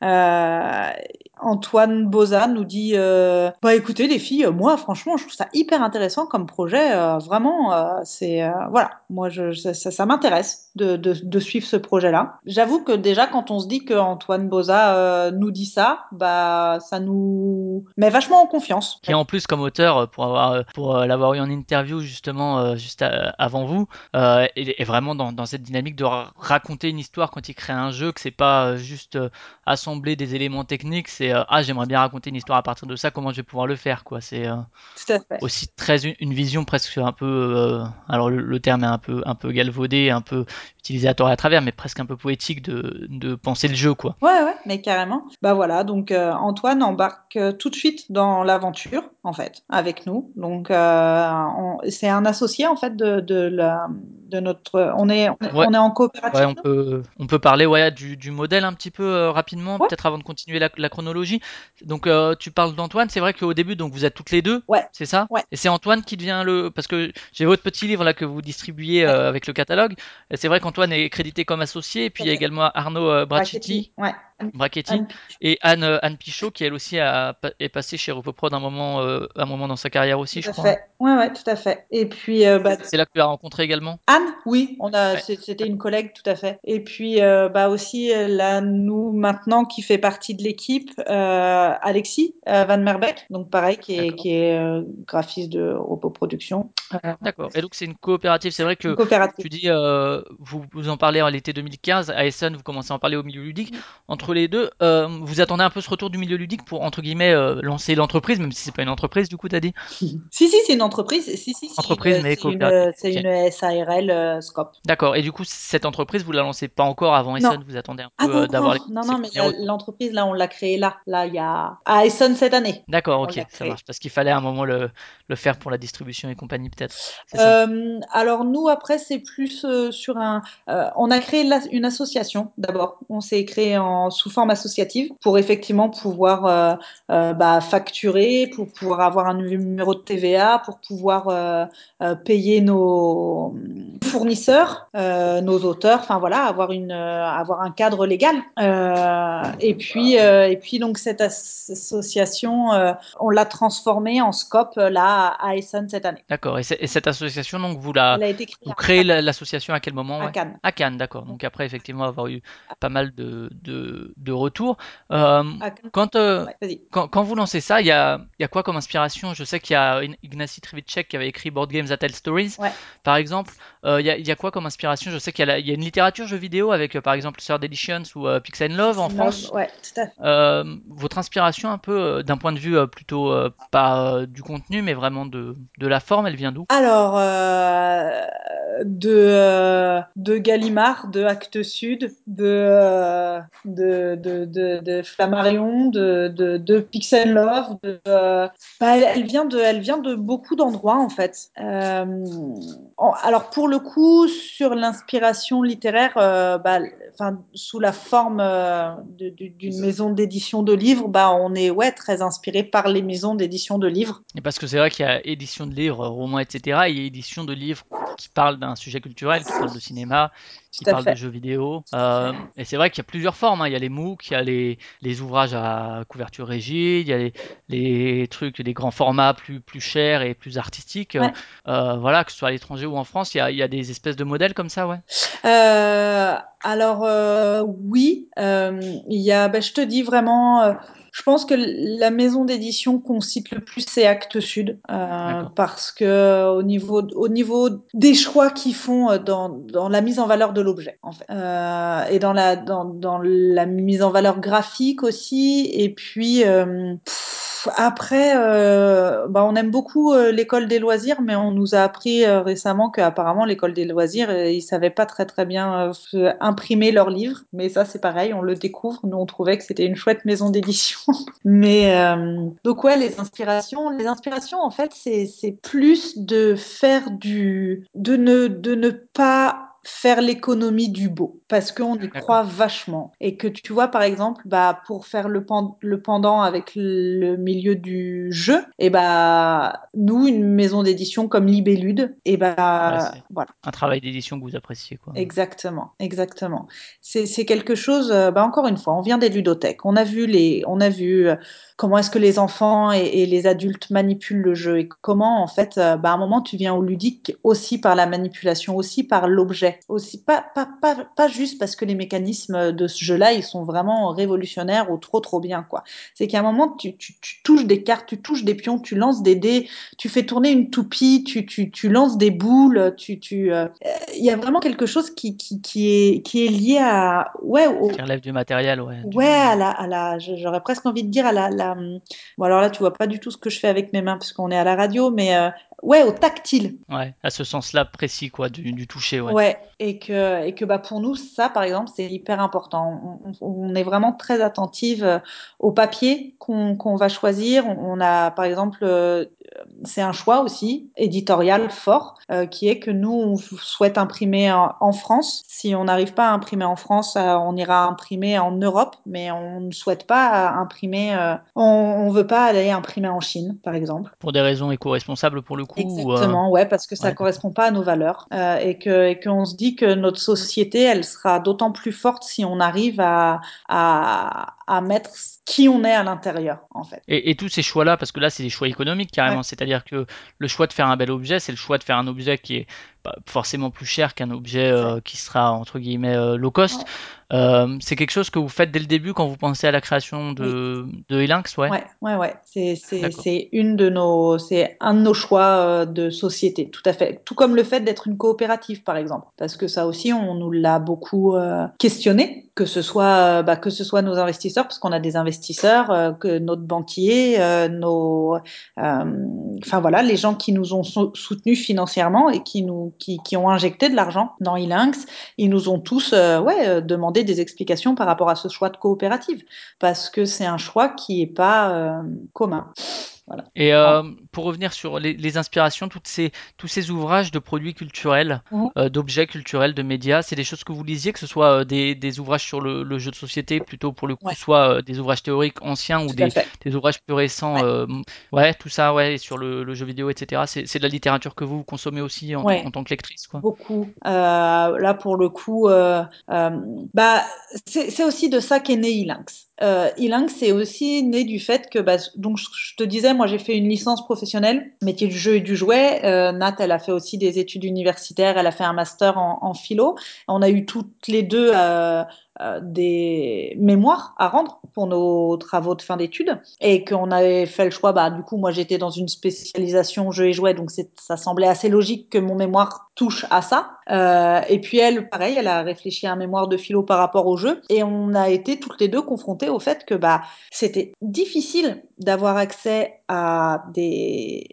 de la littérature sur le jeu. Par- Une bibliographie, ouais. Exactement. Par contre, effectivement, bah, on a lu ce qui existait sur le jeu. quoi. Roger Caillois, euh, Cola Duflo, euh, euh, Yuzinga, euh, comment Henriot, euh, voilà. Et puis après, euh, bah, aussi certains ouvrages euh, qui, qui touchent le jeu par des euh, par des domaines euh, parallèles en fait, les ouais, des domaines de sociaux, des, des domaines de psycho, des domaines, euh, enfin voilà. On, on est on est très intéressé par la littérature sur le jeu. Ouais. Donc cette création, donc le, dé- le déclic, il y a aussi, euh, je sais pas si ça a joué dans, dans cette... C'était la, la dernière bibliographie importante, c'est quand même le dictionnaire des jeux de Jean-Marie Lotte quand même. Que J'ai oublié de citer. Et euh, c'est vrai qu'on voit euh, ces, ces dernières années une montée euh, dans l'intérêt des, des joueurs passionnés. On le voit sur les Trick Track TV, on le voit dans les carnets d'auteurs, on le voit dans, avec les dédicaces qui sont apparues depuis une, une douzaine d'années Mm. dans les salons, que justement il y a tout ça qui prend de l'ampleur, qui est presque finalement une valeur ajoutée qui, peut euh, inciter finalement le joueur à payer pour, euh, pour ces informations-là. Euh, Est-ce que finalement vous validez entre guillemets cette idée-là? Parce que vous voyez aussi que depuis quelques années les carnets d'auteurs sont consultés sur TrickTrack, que les interviews d'auteurs il y en a de plus en plus, que les gens achètent des goodies, que voilà, est-ce qu'il y a économiquement une cible que vous, vous, voyez pour ce, ce, ce genre d'initiative quoi? Alors, oui et non. Oui. alors, c'est pas oui et non, c'est oui et pas que. C'est. Euh, on pense effectivement que là est arrivé un moment où euh, bah, les planètes sont alignées, j'ai envie de dire, où euh, le, milieu a envie de parler, où il y a de plus en plus de joueurs qui ont envie d'entendre bah, ce, que, les auteurs ont à dire, comment est-ce qu'un illustrateur ça travaille, comment est-ce que Libellude ou Repos Productions se sont créés, voilà. Et euh, et il y a eu aussi quand même beaucoup l'avènement du jeu vidéo qui est passé euh, en 10 ans à quelque chose de, enfin en 15 ans à quelque chose de de- de- d'assez marginal, à, à un vrai objet culturel reconnu comme tel, et que du coup euh, les médias aussi sont de plus en plus intéressés au jeu. Et puis il y a tout l'avènement de la culture geek qui est arrivé. Et puis, enfin bref, il y a plein plein de choses qui font que ouais, on pense que là, bah, c'est aussi le moment pour qu'on commence à parler du jeu, non pas du jeu que de société ou que du jeu de rôle ou que du jeu vidéo, mais vraiment du jeu en général, quoi, de l'activité jeu, quoi. Tu parlais tout à l'heure de l'investissement, c'est vrai que euh, monter une entreprise, finalement, euh, il y a quand même des coûts. Hein. Alors vous êtes passé par Kickstarter, mais j'imagine que ça ne couvre pas tout. Euh, voilà, il y a des bouquins à produire, il y a des gens à payer, il y a vous-même à payer aussi. D'un point de vue financier, vous, ça se passe comment? Vous allez voir, tu as parlé tout à l'heure de banquiers, vous arrivez à trouver des, des investisseurs comme ça, des, des, banques qui sont prêtes à mettre de l'argent la, dans ce projet? Ouais, tout à fait. Et euh, mm -hmm. vous cherchez longtemps ou bien vous trouvez assez rapidement finalement quelqu'un qui, qui, croit en ça Eh bah écoute, on a une chance fabuleuse, c'est que non, on n'a pas cherché très longtemps. Euh, bah, c'est ce que tu disais, hein, c'est-à-dire que c'est ça, nous on se monte en, on se monte en association euh, à Cannes 2015, non 2016. 2016, 2016 ouais. Et qu'on monte notre société en octobre 2016, quoi. Donc ouais. euh, ça a été très très vite. Les investissements, c'est à quel moment que vous les, euh, vous les cherchez de, depuis, Tout ça, c'est depuis depuis août, depuis avant Cannes. Depuis depuis qu'on se dit, ok, très bien, on veut faire une maison d'édition, ok. Par contre, ça se fait pas comme ça. Il faut qu'on puisse en vivre, il faut qu'on monte un projet de société, il faut qu'on fasse des choses. Donc effectivement, un business plan, tout le côté un peu technique, euh, finalement économique du, de la chose, quoi. Parce que c'est vrai qu'il y a cette envie, euh, entre guillemets, cette idée, mais après c'est vrai qu'il faut réussir à, ouais. à, en faire quelque chose de viable, quoi. Et alors après, bah ça c'est peut-être la force de notre, euh, de nos postes précédents, c'est que bah on vient de l'associatif et qu'on a passé un grand moment de notre temps à chercher des subventions en fait pour faire vivre nos associations et que du coup, ben, on sait qu'il y a des aides toujours qui existent. Quel que soit le projet que tu montes, il y a des aides. Après, il faut savoir où est-ce qu'il faut demander. Et euh, ben, c'est euh, Natacha qui a eu une réunion d'information avec le Pôle emploi entend parler d'un réseau qui s'appelle le réseau Entreprendre, qui est une association qui aide les jeunes entrepreneurs, qui, qui, accompagne les, les, jeunes entrepreneurs. Quoi. Donc, euh, ben, on a posé un dossier chez eux, et là, on a commencé un long, un très long parcours. On a eu euh, sept entretiens, je crois, en tout, plus après un passage en commission avec devant nous euh, dix chefs d'entreprise où il a fallu qu'on passe à l'unanimité pour que notre projet soit validé, etc., etc. Donc ça, ça nous a pris euh, ouais quasiment euh, ouais de, décembre à juillet quoi. Ça nous a pris ouais 7 7 8 mois pour monter ce, pour, pour réussir à, à, intégrer ce réseau-là, en fait. Parallèlement à ça, on a aussi eu un accompagnement avec France Active sur le fait qu'on soit une SCOP, justement, sur le fait qu'on qu soit une coopérative. Et on a aussi sollicité le Fonds de solidarité des femmes. Et donc, du coup... C'est le, le, Fonds de solidarité des femmes, c'est destiné à des, à des femmes qui se lancent comme entrepre, entrepreneuses, entrepreneurs Ouais, entrepreneurs. tout à fait. C'est un fonds, en fait, qui te permet, quand tu vas euh, demander des prêts bancaires de ils, eux prennent la prennent en charge la, la, la, la, garantie ils te garantissent ton prêt en fait d'accord ouais. ils se portent caution entre caution. guillemets voilà tout à fait ok tout à fait. et euh, alors que ce soit pour les pour le réseau entreprendre comme ça présenté à 10 chefs d'entreprise Ouais. ou euh, que ce soit pour présenter à, à une banque comment est-ce que parce qu'il y a, y a cette idée effectivement qui est, qui est très belle de, de vouloir promouvoir le jeu comme objet culturel après, c'est vrai que pour une banque, il lui faut quand même des garanties entre guillemets économiques. Euh, Vous, le- vous lui présentez ça comment, un projet comme ça? Est-ce que vous axez vraiment sur euh, plutôt effectivement le côté, la sincérité, etc. de votre projet, ou bien vous arrivez avec euh, un espèce de business plan, de études, etc. Tout, on arrive avec tout. Ouais. c'est vrai. On- on- alors après, on s'est, on s'est vraiment euh, très bien entouré et très bien préparé. C'est-à-dire que en plus de, euh, bah, du, du premier dossier qu'on a eu à faire pour le réseau Entreprendre. Donc là, euh, bah, il, faut, il faut effectivement, il te pose 1000 questions sur ton projet. Donc il faut que tu répondes à ces 1000 questions. Le fait de répondre à ces 1000 questions, ça te permet aussi de, de, de poser ton projet. En plus de ça, on est aussi accompagné par un, on a la chance d'avoir un ami qui est bah, Arnaud Brachetti, qui est dans notre plaquette, qui est un conseiller en entreprise en fait. Donc Et un coach agile. dans- Exactement. Ouais, alors du coup, maintenant, on appelle ça conseiller en entreprise parce que personne ne sait ce que c'est, le coach agile. Agile, c'est une méthode de travail, en fait, qui est beaucoup utilisée dans l'IT euh, et qui est une méthode de, de gestion de projet, en fait. Et donc, euh, euh, bah, comme Ilinx, c'était un projet, il nous a fait réfléchir à Ilinx comme un projet. Voilà. Et donc, on a mis en place des suivis, des méthodologies, etc., etc. Et donc, du coup, et ben, fort de tout ça, on a, euh, c'est ça, on a constitué un, un, dossier, on a constitué un business plan, on a constitué un plan de financement. Le premier plan de financement qu'on a présenté euh, au réseau Entreprendre, euh, ils nous ont dit alors vous êtes gentils, mais là quand même, il faudrait peut-être passer par un comptable, hein, pour que ce soit un peu plus, un peu plus professionnel. On a dit ok, très bien, donc on a démarché pour avoir un comptable qui, avec qui on a travaillé euh, pour refaire, euh, avec qui on, on, a repris nos chiffres en fait. Euh, bah voilà, si on fait tant d'éditions, euh, euh, si, si, on fait tant d'ouvrages dans X collections, euh, qu'on les imprime à tant de quantités et prix unitaires de machin avec notre marge à truc bidule et qu'on arrive à en vendre machin et qu'on trouve un distributeur qui nous garantit blablabla, bla, bla, bah voilà. Et puis on a constitué notre dossier comme ça. Bah les gens y croient en fait. On arrive à, on arrive à les convaincre. On arrive à les convaincre que oui, effectivement, c'est innovant. Oui, ça s'est pas vu. Oui. Oui, c'est innovant, mais oui, ça peut marcher. Ouais. C'est aussi ça, quoi. C'est un peu le, côté économique du truc, c'est d'arriver ouais. à convaincre que, que... Euh, économiquement ça peut fonctionner. Mais bien sûr, parce que parce qu'on parlait tout à l'heure des, des, joueurs qui sont passionnés, mais le grand public est passionné de jeux. On le voit.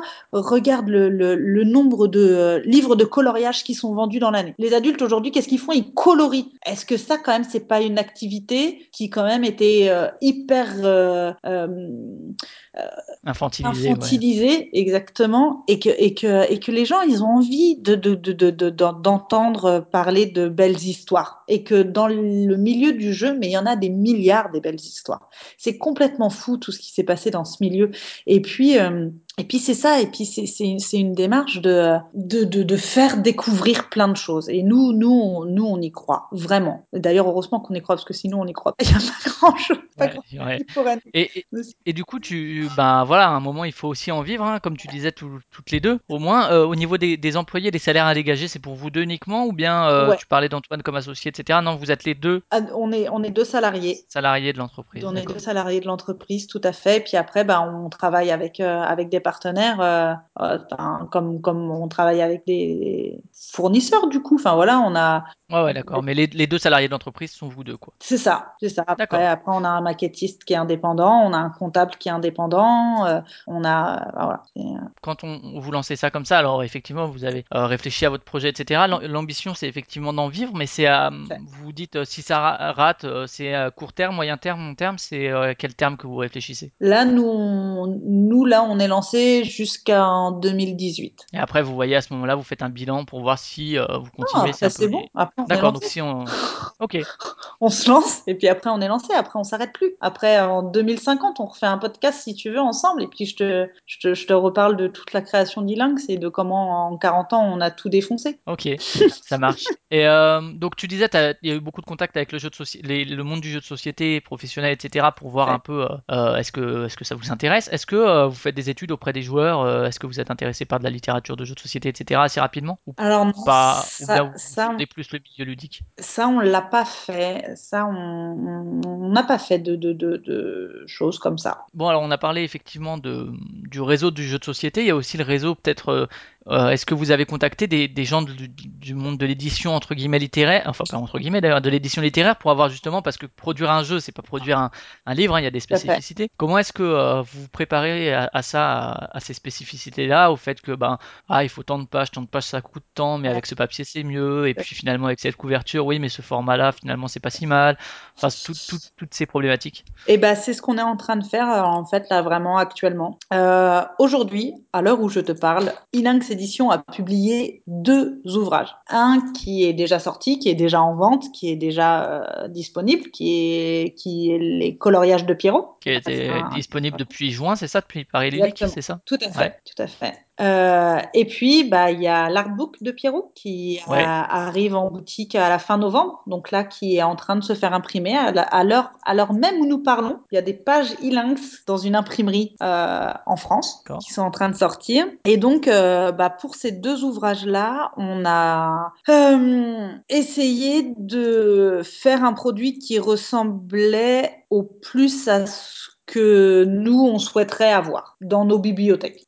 Euh, après, euh, euh, je, t'ai parlé du réseau Entreprendre tout à l'heure. Donc le réseau Entreprendre, en plus d'avoir une aide financière, a surtout, et c'est pour ça qu'on a souhaité intégrer ce réseau, un accompagnement par un tuteur en fait tous les mois pendant deux ans. On voit, on a rendez-vous avec un, avec notre tuteur qui est un chef euh, d'entreprise expérimenté euh, et qui, bah, du coup, euh, lui nous, D'entreprise dans, dans le monde littéraire, du coup, pour le coup? Voilà, de, tout Dans le monde de l'édition Ouais, lui, euh, bah du coup, c'est ça. Ils- eux choisissent les tuteurs en fonction du projet, quoi. C'est-à-dire que effectivement, bah comme il nous le dit si bien, il dit bah c'est sûr que si vous aviez fait du fromage, vous auriez, vous m'auriez pas eu comme comme tuteur, quoi. J'aurais pas été, j'aurais pas été votre tuteur. C'est pas moi qui qui serait venu chercher. Ok, donc vous avez déjà cette aide-là, et est-ce que vous avez contacté des, des maisons d'édition pour savoir euh, justement, ah ben tiens, euh, nous on veut produire en France euh, et maximum en Europe, on veut pas les produire en Chine, on veut telle On qualité a de eu un papier, etc. contact avec une éditrice, avec deux éditrices même, mais une éditrice avec qui on, on a, on a été plus en, en lien, qui nous a beaucoup conseillé, principalement sur, bah, sur le livre de coloriage, qui nous a vachement rassuré, qui nous a dit que ça, ça effectivement ça fonctionnait bien, que c'était une bonne idée, euh, qui nous a donné des contacts, elle, d'imprimeurs aussi qu'elle avait euh, euh, en Europe, justement, parce qu'elle nous a dit, ok, euh, j'entends bien votre choix de vouloir imprimer en France, mais bon, bah sachez que en, en République tchèque, par exemple, c'est euh, très intéressant d'imprimer là-bas. Enfin voilà, donc euh, euh, on, a, on a des contacts comme ça. Et puis, bah, c'est surtout tous ces contacts-là qu'on va renforcer là en 2017. Et l'idée, bah, c'est aussi d'aller voir les distributeurs de, de- de livres. euh, on va en parler après ça de la distribution ouais, effectivement dans, dans les librairies et pas que dans, dans les boutiques de jeux. ouais, Parce que là pour l'instant j'ai vu que vous étiez distribué par BlackRock, c'est ça? tout à fait, exactement. Ouais, On est distribué un, par un de jeux de en société. France, on est distribué par le Valet de Cœur au Québec, on est distribué par euh, Geronimo en Belgique et euh, on est distribué par euh, Game euh, en Suisse. Ouais, donc voilà, donc euh, bon, bah, c'est vrai que c'est toujours agré- euh, Vous avez eu du mal comme ça à avoir ces, ces contacts avec les, les maisons d'édition au-delà du tuteur ou c'était assez assez facile finalement parce que on se rend pas bien compte comme ça de des difficultés que ça peut engendrer de, de produire juste un livre. Enfin, quelque part, euh, c'est ça. de juste produire un livre, c'est finalement euh, il y a plein de petites étapes. Ouais, nous on fonctionne beaucoup, beaucoup, beaucoup avec le réseau. Donc Ouais, on, on- on a pour l'instant eu la chance de n'avoir besoin d'aller taper à aucune porte sans qu'on nous ait recommandé d'aller taper à cette porte. Euh, et c'est aussi là la force du secteur ludique, enfin du milieu dans lequel on travaille depuis 10 et 15 ans avec Natacha, c'est que bah en fait, quand on commence à parler de notre projet, euh, bah, les gens sont tellement emballés que on nous disent ah mais euh, vous pouvez euh, est-ce que vous avez pensé à ça ça? Et puis bah du coup il y a machin chose qui s'occupe de trucs euh, les, les contacts se font assez assez naturellement voilà ok, ça marche. Euh, ouais, pour tout ce qui est, euh, par exemple, euh, des détails aussi, aussi simples qu'on se rend pas forcément compte, mais de la taille de la police, euh, ce genre de choses, c'est pareil, c'est vous qui avez décidé, ah bah nous on aimerait bien que ce soit comme ça, donc Nous, on fait sera... ça, on fait confiance bah, aux gens de, pour qui c'est le métier. Donc, notre directeur artistique, bah, c'est lui qui choisit. Alors après, bien sûr, il nous soumet les choses, on discute beaucoup, etc. Mais, mais on va pas commencer, enfin là, sur l'artbook de Pierrot, par exemple, le bouquin, il fait 30 cm sur 30 cm, il fait 150 pages. Euh, on n'a pas discuté, euh, c'est pas nous qui avons fait la maquette, quoi. C'est lui qui a fait la maquette. Nous, on lui a dit, on a réfléchi d'abord dans un premier temps à ce à quoi on voulait que ça ressemble, donc quel, quel rendu final on voulait. Et puis après, bah voilà, lui, c'est trouver comment, comment y arriver. ouais. C'est ça, c'est c'est que après, il faut faire confiance euh, aux gens dans leur domaine de compétences, quoi. Nous, nous, on n'est pas graphiste euh, et on apprend à être éditrice de livres, quoi. Donc effectivement, quand on a des éditeurs de livres expérimentés qui nous disent, bah votre quatrième de couverture, plutôt que de l'écrire comme ça, il faudrait mieux l'écrire comme ça, ou au niveau des tirages, il faut mieux que vous fassiez ce, ce tirage-là que ce tirage-là. Bah, on écoute et on écoute les experts et on suit les conseils, quoi. Voilà. Ok, très bien.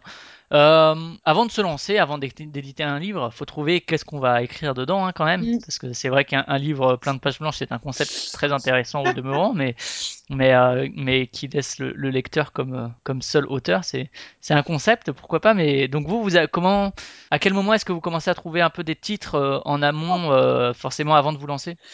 Euh, bah alors tout de suite et puis Parce que alors on peut on peut parler un peu de, de ce que vous allez faire. Vous allez faire des, des choses effectivement des artbooks. Là c'est euh, l'artbook de Pierrot, c'est le premier. Mais il va y avoir aussi des, des traductions, c'est ça? tout à fait. Et des choses plus théoriques sur la théorie du jeu, etc. Alors pour les traductions, il faut quand même trouver aussi des il y a aussi des contacts à faire, j'imagine, Ouais. pour, pour, pour traduire. Ça, ça se passe à quel moment tout ça? Bah, euh, quasiment en simultané en fait. Euh, au début, on se dit le tout premier projet auquel on pense, euh, on se dit ah quand même euh, effectivement raconter l'histoire du jeu, trouver un jeu qui permette de, de raconter l'histoire du jeu. On a beaucoup réfléchi, quel type de jeu, truc machin, et euh, assez rapidement on se dit bon bah si euh, si on on peut parler de Dixit, on pense que ça peut être hyper intéressant parce que euh, bah, c'est un jeu qui qui regroupe tout le monde et les illustrateurs et les auteurs qui a un succès public euh, incroyable. Donc du coup, on... Et qui est un vrai jeu de vertige pour le coup. Enfin, moi, un jeu qui donne le vertige. En tout cas, moi, je sais que c'est un, une, de- une des découvertes ludiques qui m'ont le plus, euh, entre guillemets, bouleversé sur ce que Ouais. pouvait être un jeu, quoi. Eh ben voilà, tu vois, même sur ça. Et puis voilà, donc du coup, la première chose qu'on fait, on contacte euh, Régis euh, Bonsé euh, en lui disant, bah voilà, en lui parlant de nos pro- notre projet, en lui disant qu'on a envie de faire un beau livre sur Dixit. Et il nous dit, ah bah alors ça c'est rigolo quand même, parce que j'avais Jean-Louis euh, il y a deux jours euh, par Skype qui me disait qu'il avait envie d'écrire un livre sur Dixit. Ouais, le hasard fait bien les, les choses. Voilà, exactement. Donc euh, bah là, ça fait déjà un an qu'on travaille avec, avec Jean-Louis sur ce livre-là, euh, qui va être... euh, alors qui, au début, dans notre idée, on s'était dit, ah, ça va être bien comme premier livre. Et puis en fait, il y a un temps de développement tellement énorme dessus que finalement, on s'est dit qu'on allait le sortir en 2018, que ça allait être beaucoup plus raisonnable. Et du coup, après, il a fallu trouver d'autres ouvrages pour bah, pouvoir vivre et, et faire d'autres choses euh, d'ici 2018. Et du coup, rapidement, effectivement, les joueurs, les gens avec qui on, on a parlé nous disaient qu'il y avait cette demande au niveau du game design, de, de manuel de game design. Donc, bah, pareil, on, a commencé à chercher bah, qu'est-ce qui existe, euh, comment, pourquoi. Et puis, on a été sur le blog euh, d'Antoine Boza et on a vu qu'il avait fait un, jour une note de blog où il référençait euh, bah, pour lui les manuels de game design qui étaient intéressants. Et puis, bah, il en cite un et qui est le premier de la liste. Alors, bah, du coup, on a envoyé un mail à l'éditeur en disant, bah voilà, en présentant. Et puis, euh, et voilà. Et donc, on a en négociation pour, euh, pour traduire euh, cet ouvrage. Pour les autres ouvrages, là, on a aussi rapidement voulu traduire en fait un livre d'Oriol Comasicoma qui a été édité en début des années 2000 euh, en catalan et en espagnol sur euh, bah, l'histoire des jeux en fait. Comment euh, à partir des quatre jeux fondamentaux euh, le Go, la Wallée, les échecs, euh, les jeux de semaille, comment tout découle et comment tel auteur arrive à telle année avec tel mécanisme qui fait que ça rebondit, etc., etc., et qu'aujourd'hui, ben, on en arrive à Un 2016. bouquin, un bouquin de 600 pages, c'est ça? C'est ça, un bouquin de 600 pages, exactement. Et donc, euh, bah, Auriol, on le connaît parce qu'il a fait partie du jury de Boulogne-Billancourt pendant très longtemps, euh, que Natacha a été jury avec lui euh, de nombreuses années. Et donc, du coup, bah voilà, à, Cannes, encore une fois, parce que tout s'est joué à Cannes, à Cannes l'année passée, on lui a demandé s'il avait un peu de temps pour nous, on lui a présenté notre projet, on lui a dit qu'on qu'on serait très intéressé pour traduire son ouvrage. Il nous a dit qu'il était très intéressé aussi, mais qu'on ne ferait pas juste de la traduction, que là, son ouvrage, il avait 10 ans, qu'il y avait plein de choses qui s'étaient passées dans le milieu ludique depuis 10 ans et qu'il pouvait plus faire l'histoire des jeux de société comme il l'avait fait il y a 10 ans, que du coup, il fallait qu'il reprenne son ouvrage. Donc là, il est sur le manuscrit actuellement. Euh, et c'est un manuscrit et c'est un livre qui va être illustré par Martin Wittberg, parce que pareil, euh, bah, on s'est dit que c'était un ouvrage euh, intéressant, mais que on aimerait... Bah, toujours l'idée, c'est d'ouvrir au grand public, quoi, et de réussir à faire que le grand public puisse avoir accès à nos, ouvrages. Et donc, bah voilà, on a réfléchi à quelqu'un qui pourrait euh, illustrer ce bouquin, avoir une petite touche humoristique euh, sur un livre quand même à la base très sérieux, hein, et puis euh, et puis ouvert au grand public. Et voilà, on a tout de suite pensé à Martin, et c'est pareil, on l'a contacté. Euh, on lui a demandé s'il avait un temps à nous accorder à PEL et puis il est venu sur notre stand, on a discuté et puis euh, et puis voilà, il nous a dit bah ouais carrément ça m'intéresse bien, euh, allons-y, on est parti. Voilà, pareil pour Pierrot, bah on s'est vu à Cannes, il nous disait oh les filles j'ai entendu un bruit de couloir, tac tac, il paraît que vous montez une maison d'édition, bah moi il se trouve que je fête mes 10 ans de carrière cette année, je rêverais un petit peu de faire un artbook mais bah en même temps c'est pas mon travail puis je vais pas forcément avoir le temps et puis voilà, donc euh, je pensais faire une campagne participative, mais je sais pas comment est-ce que ça se passe. Euh, donc on lui a dit, bah écoute Pierrot, nous ce qu'on peut faire, c'est tu nous fais un bouquin, puis nous on s'arrange pour l'éditer. Donc Ouais. euh, Et c'est celui qui est devenu finalement le premier, ouais. c'est ça, exactement. D'accord. Si on retrace un peu justement les, les différents euh, types d'ouvrages que vous allez éditer, alors il y a tout ce qui est artbook là avec Pierrot. Mm. Euh, alors sur le, le petit livret que vous aviez, il y a les, les beaux livres avec les arts en jeu, il y a les idées Ouais. du jeu qui là Les- sont plus des essais théoriques, c'est ça? Ouais, tout à fait. Bah, l'idée, en fait, c'est qu'on a construit notre maison d'édition autour de quatre collections. Une collection de beaux livres, donc type artbook, carnet de voyage, le livre sur Dixit, ça va être dans cette collection-là aussi. Donc là, qui s'appelle Art en jeu, effectivement, où l'idée, c'est de donner la parole euh, à tous les artistes, en fait, et de, de Qu'ils soient auteurs ou qu'ils soient euh, illustrateurs, ouais. ou- plasticiens, photographes, euh, voilà. Il y a une deuxième collection qui est la collection Idées du jeu, où là, effectivement, on s'adresse plus à des personnes euh, qui vont, qui souhaitent bah, approfondir un petit peu le jeu et l'histoire du jeu. Et, et là, bah, les- c'est là où il va y avoir l'histoire, le livre d'Oriol, par exemple. Et puis, on est aussi en train de travailler avec Michel Lallet, qui est l'auteur d'Abalone, euh, sur euh, un ouvrage qu'il a écrit qui s'appelle euh, Auteur de jeux de société. Donc, en fait, en quoi créer un jeu de société une démarche artistique à part entière et, spécifique c'est-à-dire que lui c'est aussi il est aussi agent il est aussi parolier et il dit que bah, que ce soit pour lui, c'est aussi l'agent de Dominique Erhardt, qui est aussi un, un auteur de jeu et aussi un plasticien. Et, Ouais. et, et ils disent bah, que ce soit lui ou Dominique, euh, bah, euh, parfois ils ont envie de faire passer une émotion particulière, et bah, soit ils vont la faire passer en, en, en peignant une toile ou en écrivant une chanson, ou alors en créant un jeu de société. Et que, et que bah, parfois le média pour exprimer ce qu'ils ont envie d'exprimer, et bah, c'est le jeu de société. Quoi. Ah ouais, c'est Voilà. une approche que j'aime beaucoup euh, de la création. Donc là, ça sera vraiment plutôt des, des choses soit de la théorie du game design, soit de la presque de la philosophie du jeu, enfin des, des choses peut-être plus Tout à fait, c'est là où il va y euh, avoir les, les manuels de game design aussi, effectivement. Euh, et puis, bah ouais, tout à fait. Et après, il y a- il y, a encore les livres illustrés, c'est ça? Oui, alors ça, Avec c'est euh, la des, des livres de Laurent Escoffier en jeu. Tout à fait. Là, l'idée, c'est de pouvoir euh, donner des clés aux parents autour du jeu de l'enfant. Ça, c'est vraiment notre expertise de ludothécaire. Euh, l'idée, c'est de pouvoir, euh, bah ouais, en quoi, par exemple, si on prend le doudou, euh, en quoi, euh, bah, quand l'enfant est en train de jouer avec son doudou, bah, c'est une relation particulière. Il y a des choses particulières qui, qui se font et que c'est important au niveau du développement de l'enfant, euh, bah, ce qui est en train de se passer, quoi et, et que qu'il y a des choses à comprendre que, que les adultes n'ont auxquelles les adultes n'ont pas forcément accès alors que, que c'est tout simple si on leur explique quoi. Et puis bah pareil, ça va être des, des, des, des ouvrages où on va aussi euh, euh, essayer de désamorcer les, stéréotypes qu'on entend beaucoup aussi sur bah, le petit garçon qui va jouer avec euh, les petites voitures et la petite fille qui est cloîtrée avec sa poupée. Bah voilà comment comment c'est important en fait que les enfants on les laisse jouer avec euh, avec ce qu'ils ont envie de jouer, envie quoi. de jouer. Ouais, et que c'est pas parce Tout en essayant de les ouvrir à la que poupée que ça va devenir un homosexuel quoi. Voilà. et quand et quand bien même, euh, ce serait pas très grave. Et ce serait sans doute pas à cause de la Bah poupée, quoi. voilà, c'est surtout ça en fait.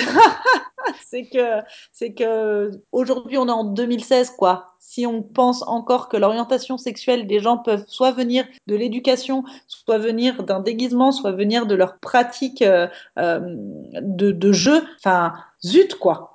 2016 Ouais. les gars. Et sur les sur les jeux violents aussi?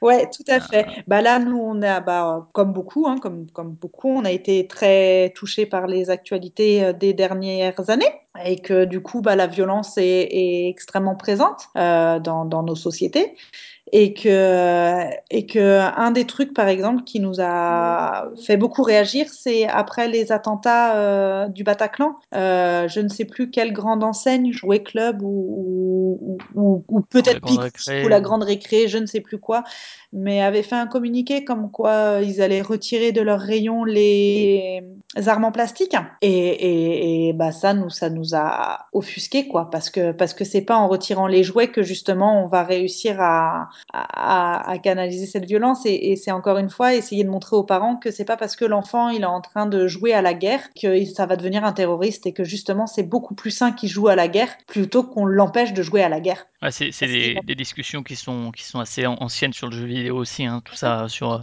D'accord. Et donc la, la dernière catégorie, c'est euh, des livres pour le coup dans lesquels on joue. Ouais. C'est ça, c'est euh, il y a eu les coloriages de Pierrot donc qui sont qui ont été publiés, qui font partie de cette collection. Et il y en aura une avec euh, ceux de Christine Deschamps et Maëva Cosmic, c'est ça Ouais. Qui ont souvent travaillé, qui ont travaillé souvent ensemble euh, sur Deus par exemple, sur.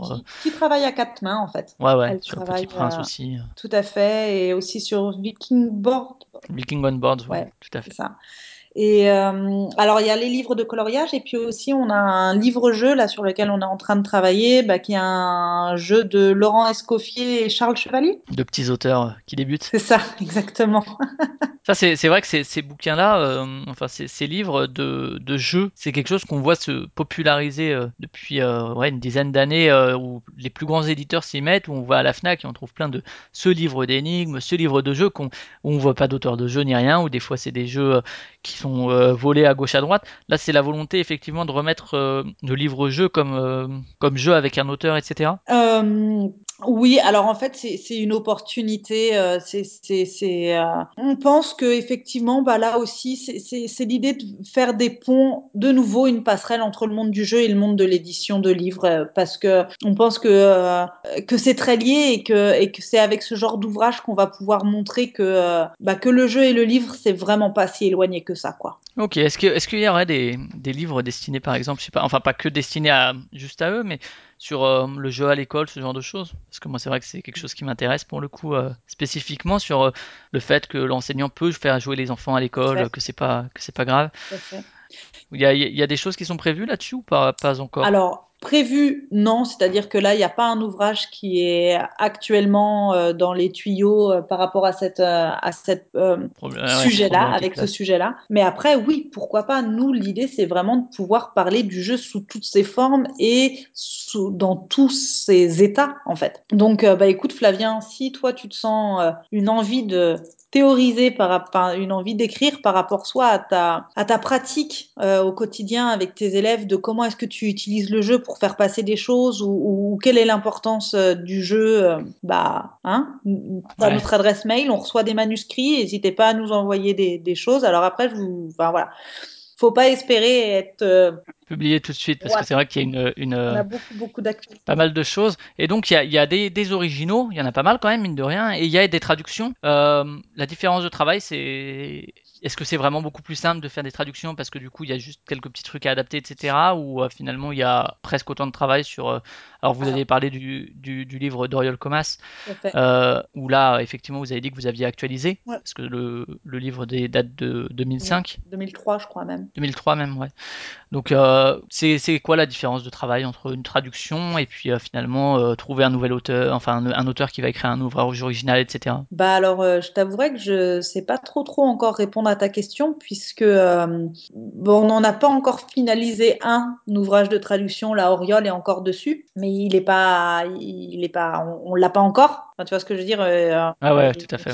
Donc, euh, donc, alors on pense que, un, que traduire un livre, bien sûr, nous demandera moins, moins de, de, de temps, moins d'efforts que de créer un livre. Après, c'est pas nous qui créons les livres, hein, c'est pas nous qui les écrivons, mais après, on pense effectivement que normalement, censément, avec une traduction, on n'a pas de temps de développement à, à faire. Alors qu'avec ouais, comme pour un, un, éditeur de jeu, c'est bien plus simple d'avoir un produit fini qu'il a juste à traduire. Exactement. D'accord. Et donc le, le premier, euh, le premier livre finalement, c'est donc passé par Kickstarter. Mm. Euh, pourquoi passer par, par ce biais-là? Parce que euh, vous disiez, vous aviez trouvé des, des financements, etc. C'était insuffisant? Non, non, c'était pas forcément insuffisant. Euh, après, euh, bah, c'était l'idée de euh, d'utiliser la plateforme comme une vitrine de communication. Et puis, bah, c'était quand même. C'est bien, c'est bien de l'assumer. Tout le monde ne le fait pas, de, de dire que finalement Kickstarter, c'est pas forcément parce qu'on a besoin de, voilà, ouais, que c'est aussi de la communication pour se faire connaître. Tout à fait. Tout à fait. D'accord. Euh, alors après, bah, ça, ça, nous a quand même permis de, de lancer notre premier tirage. Hein. Ça, ça, ça c'est évident. C'est-à-dire que oui, les, les, accords des banques, on les a, on les a eus, etc.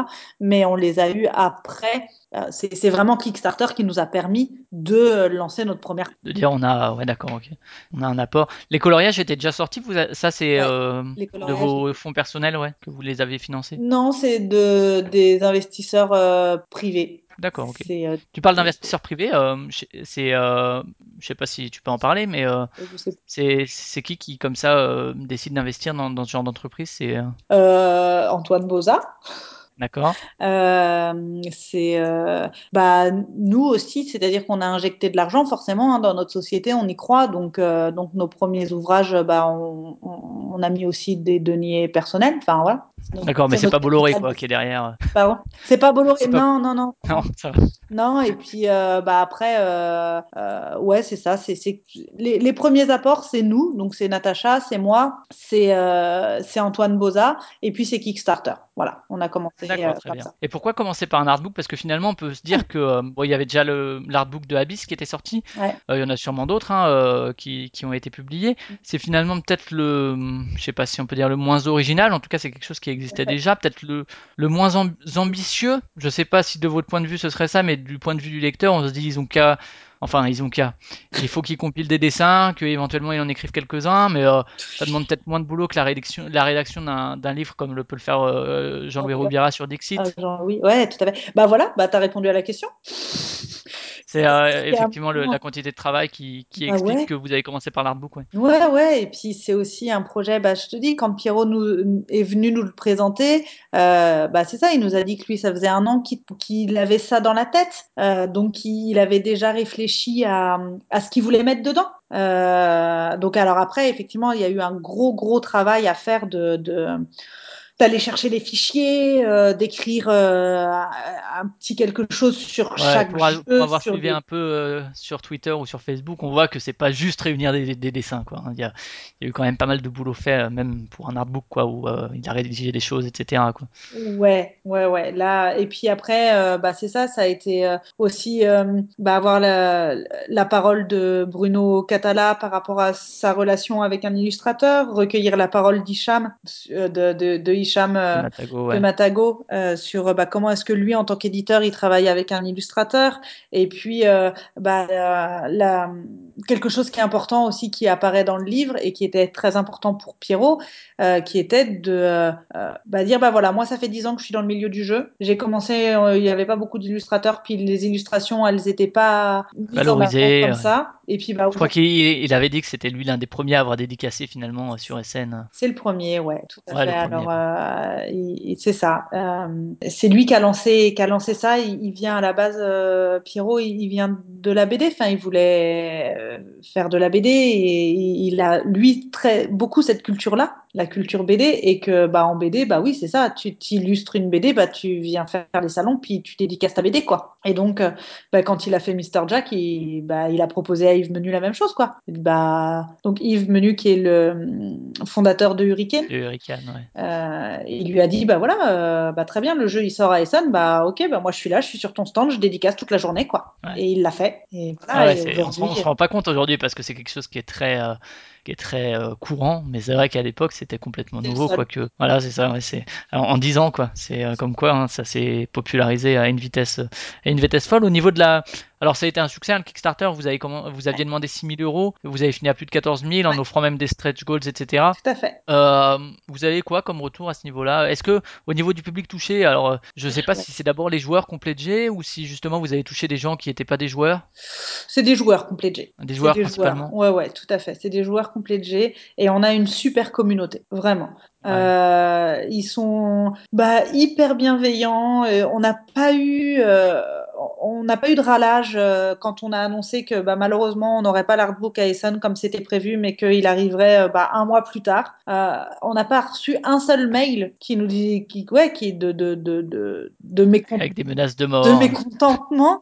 Non, ils sont vraiment très, ouais, très bienveillants et, et- et très chouettes. Donc ça, ouais, effectivement, ça a fonctionné. Le, le Kickstarter, ce sera quelque chose que vous réitérerez pour les pour les ouvrages suivants ou c'est pour pour effectivement communiquer sur le fait bonjour, on est que on existe, on va faire ça. Alors du coup, euh, nous, on n'a jamais pensé euh, le refaire. Ça a toujours été euh, dans notre plan. On en faisait un pour se lancer, pour dire bah voilà, Ilinx, euh, ça existe, et puis puis on fait des livres sur le jeu. Euh, donc, euh, donc non, ça, ça a jamais été le, le- le- l'idée de, de, de, de, régulariser ça. régulariser ça.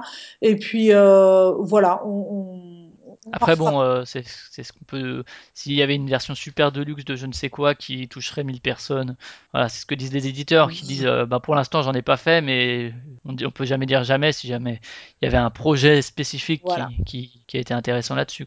D'accord, ok. Je vois Ouais. aussi que, que Anne est, sur, le, sur le, petit, euh, le petit fascicule marqué comme responsable du comité de lecture. Tout à fait. Euh, tu veux en parler du, de ce Comité, comité, de lecture? Alors du coup, alors ça c'est rigolo parce que le comité de lecture a été mis en place pour un ouvrage qui au final ne verra pas le jour tout de suite euh, parce que bah justement, euh, bah, le comité de lecture nous a fait un, un retour où on a vu qu'il fallait qu'on reprenne ce manuscrit et que l'auteur avait à le reprendre euh, de façon beaucoup plus euh, générale quoi. Donc D'accord, euh, c'est pas juste des petits détails, là- c'est vraiment ouais. un remaniement en profondeur. c'est quoi. ça. Donc là, l'idée, en fait, euh, du comité de lecture, c'est de- d'avoir des gens qui soient quelques professionnels du milieu du jeu, quelques professionnels du milieu du livre et des gens euh, bah, à qui on veut s'adresser, quoi. Donc, euh, donc, monsieur et madame tout le monde. Euh, et donc, bah, on, on sait ça, on a fait partir les manuscrits, ils nous ont fait leur retour avec bah, des choses très intéressantes du coup, parce que très très différentes. Et c'est là où on, a vu que, bah, par exemple, on n'arrivait pas à faire passer le message auprès du public qui était pour nous notre public cible, quoi. Donc, bah, qu'il fallait qu'on notre. Est-ce que par rapport toujours au lien avec l'auteur, est-ce que euh, c'est euh, vous avez des commandes, vous allez voir par exemple Antoine Boza ou Bruno Catala, euh, tiens Bruno Catala, parle-nous de la mécanique que tu as utilisée dans Five Tribes, essaye de faire un ouvrage de 500 pages sur Five Tribes, ou bien c'est les auteurs euh, de livres, de jeux, de, ou illustrateurs ou autres, qui viennent vers vous plutôt pour l'instant? Alors, euh, bah, Et dans quel sens? Euh, bah, ça- encore une fois, ça dépend. Tu vois, Oriol, c'est nous qui avons été le, le, le voir. Jean-Louis, bah, pareil, c'est nous, Jean-Louis Roubira, c'est, nous qui sommes arrivés avec le projet Dixit. Alors, il se trouve que bah, lui, il était aussi sur ce projet-là en même temps. Donc, du coup, c'était, le, le heureux hasard. Pierrot, pareil, on- pour le coup, ouais, ouais, qui est Pierrot. venu vous voir, ouais, aussi. Pareil, on a pris contact avec Chris Burm, euh, donc l'auteur du projet GIF, un Mhm. jeu, Ouais. jeu abstrait. Plein de, plein de, de jeux très intéressants. Voilà, tout à fait. Donc, euh, bah, ça dépend des projets, en fait. Il y a des projets, bah, le, le manuel de game design, bah, c'est nous qui avons été vers eux. hein. Toute la collection en jeu, c'est nous qui avons demandé à Laurent s'il voulait bien euh, scénariser des, des, des- Voilà. D'accord, très bien.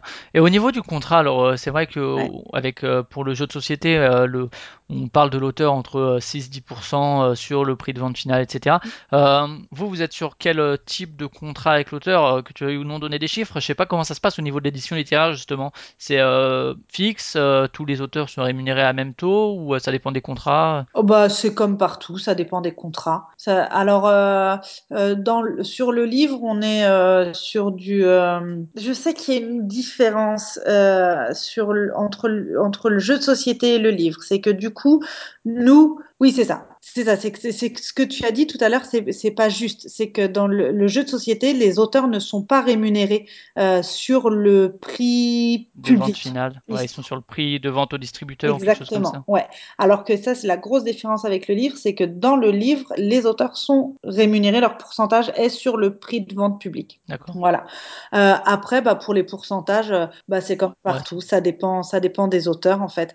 Euh, nous, on est une, bah, une petite maison d'édition, donc euh, j'avoue, on fait pas des gros pourcentages. C'est, c'est, euh, on a, on a un, un panier en fait, euh, et puis bah, s'ils sont deux auteurs, bah, il faut qu'ils se partagent ce panier-là. Là, par exemple. Ok, ça pour, pour savoir un peu comment se passaient les contrats justement entre auteurs et maisons d'édition, vous êtes allé, c'est pareil, c'est aussi le réseau Entreprendre, etc. Non, qui vous a a- per- permis de... Non, non, du tout. On a pris une avocate. D'accord. On a, on a une avocate, bah voilà, qui nous fait, qui nous fait nos contrats, qui nous aide aussi à, bah, on a pris une avocate spécialisée dans l'édition, ça aide. Et donc du Ouais. coup, bah, c'est elle qui nous explique aussi effectivement tout ce qui est au niveau légal, euh, à faire, pas à faire, euh, les avances, comment ça fonctionne, euh, les, euh, les petites spécificités des contrats, euh, etc., etc. Mais donc euh, c'est une avocate qui fait nos, qui fait nos contrats d'auteur. Très bien. Ouais. On va, on va terminer avec la, la distribution, justement. On en a touché un mot tout à l'heure.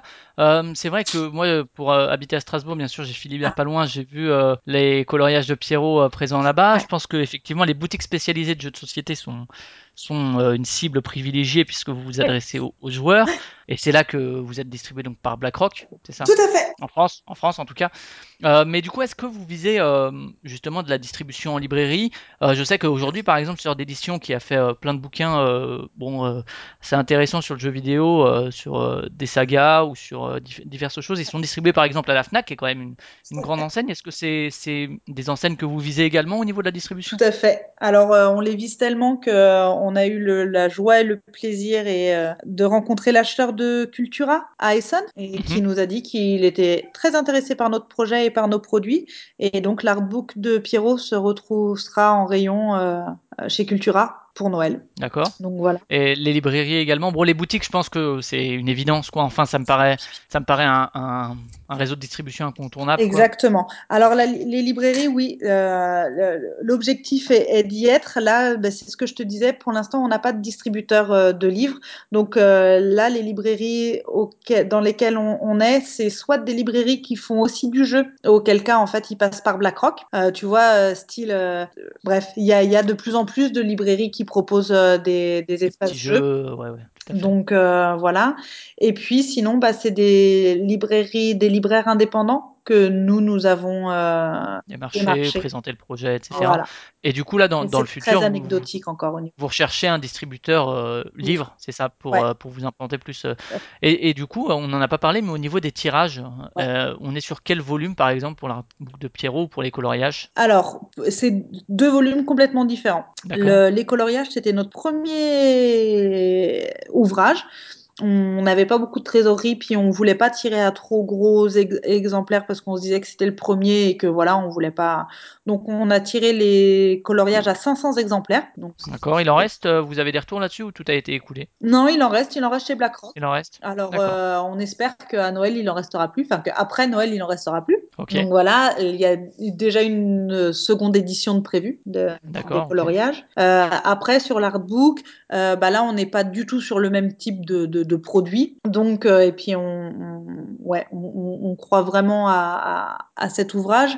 On l'a tiré à 3000 exemplaires, l'artbook. 3000 exemplaires, et donc là, à, terme, ce sera dans, réparti entre boutique et librairie Tout ou à fait. pour l'instant, ce- d'accord, ok, très bien. Tout à fait. Ok.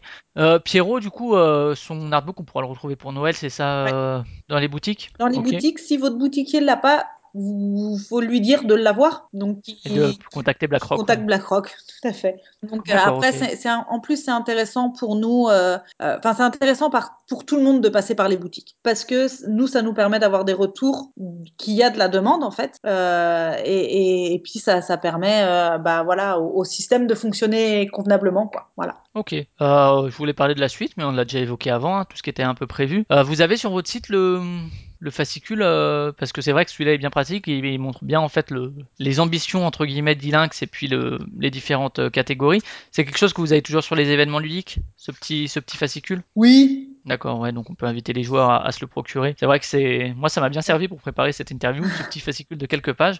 Euh, juste une dernière question sur le numérique. Est-ce que c'est quelque chose que vous envisagez de, de publier également en numérique euh, pour euh, les liseuses, Oui. etc. Oui, oui, exactement. Ouais, ouais, on va faire, on va faire de l'e-book, ouais. Parce que c'est vrai que le marché du papier, c'est aussi un pari, hein, que ce soit dans la presse ou dans l'édition, de se, lan- se lancer dans de l'édition papier, alors qu'on dit que le papier est mort, que le disque est mort, que, que le matériel est mort. C'est quelque chose qui est assez, assez ambitieux, quoi. C'est vrai que aujourd'hui, plus, j'ai l'impression que la plupart passent par les deux, quoi, numérique et papier s'ils veulent faire du papier, quoi. Ouais, tout à fait, tout à fait. D'accord. Bah écoute, moi j'ai fini sur Elin. Je sais pas si tu veux rajouter quelque chose euh, sur, euh, sur euh, la société, sur son futur, sur ses, devenirs, sur ses ambitions.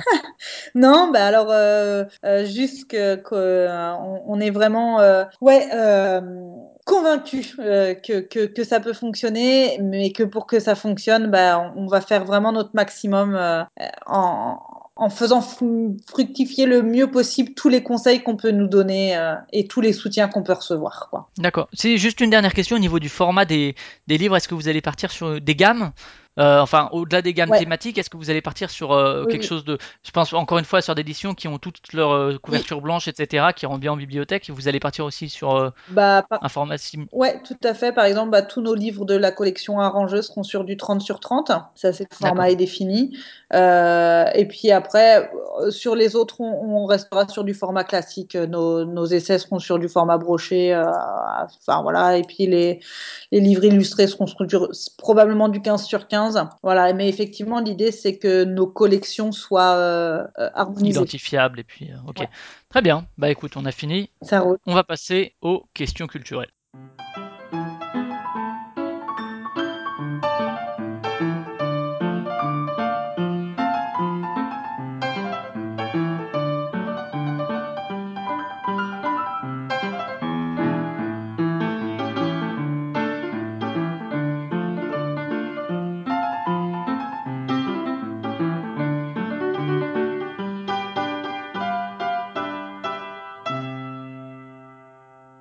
Euh, alors, est-ce que tu pourrais nous dire un peu ce que tu aimes au cinéma ou en série? Des films, des séries euh, qui t'ont marqué, qui te marquent encore, qui te marqueront toujours Ah ouais, alors du coup, euh...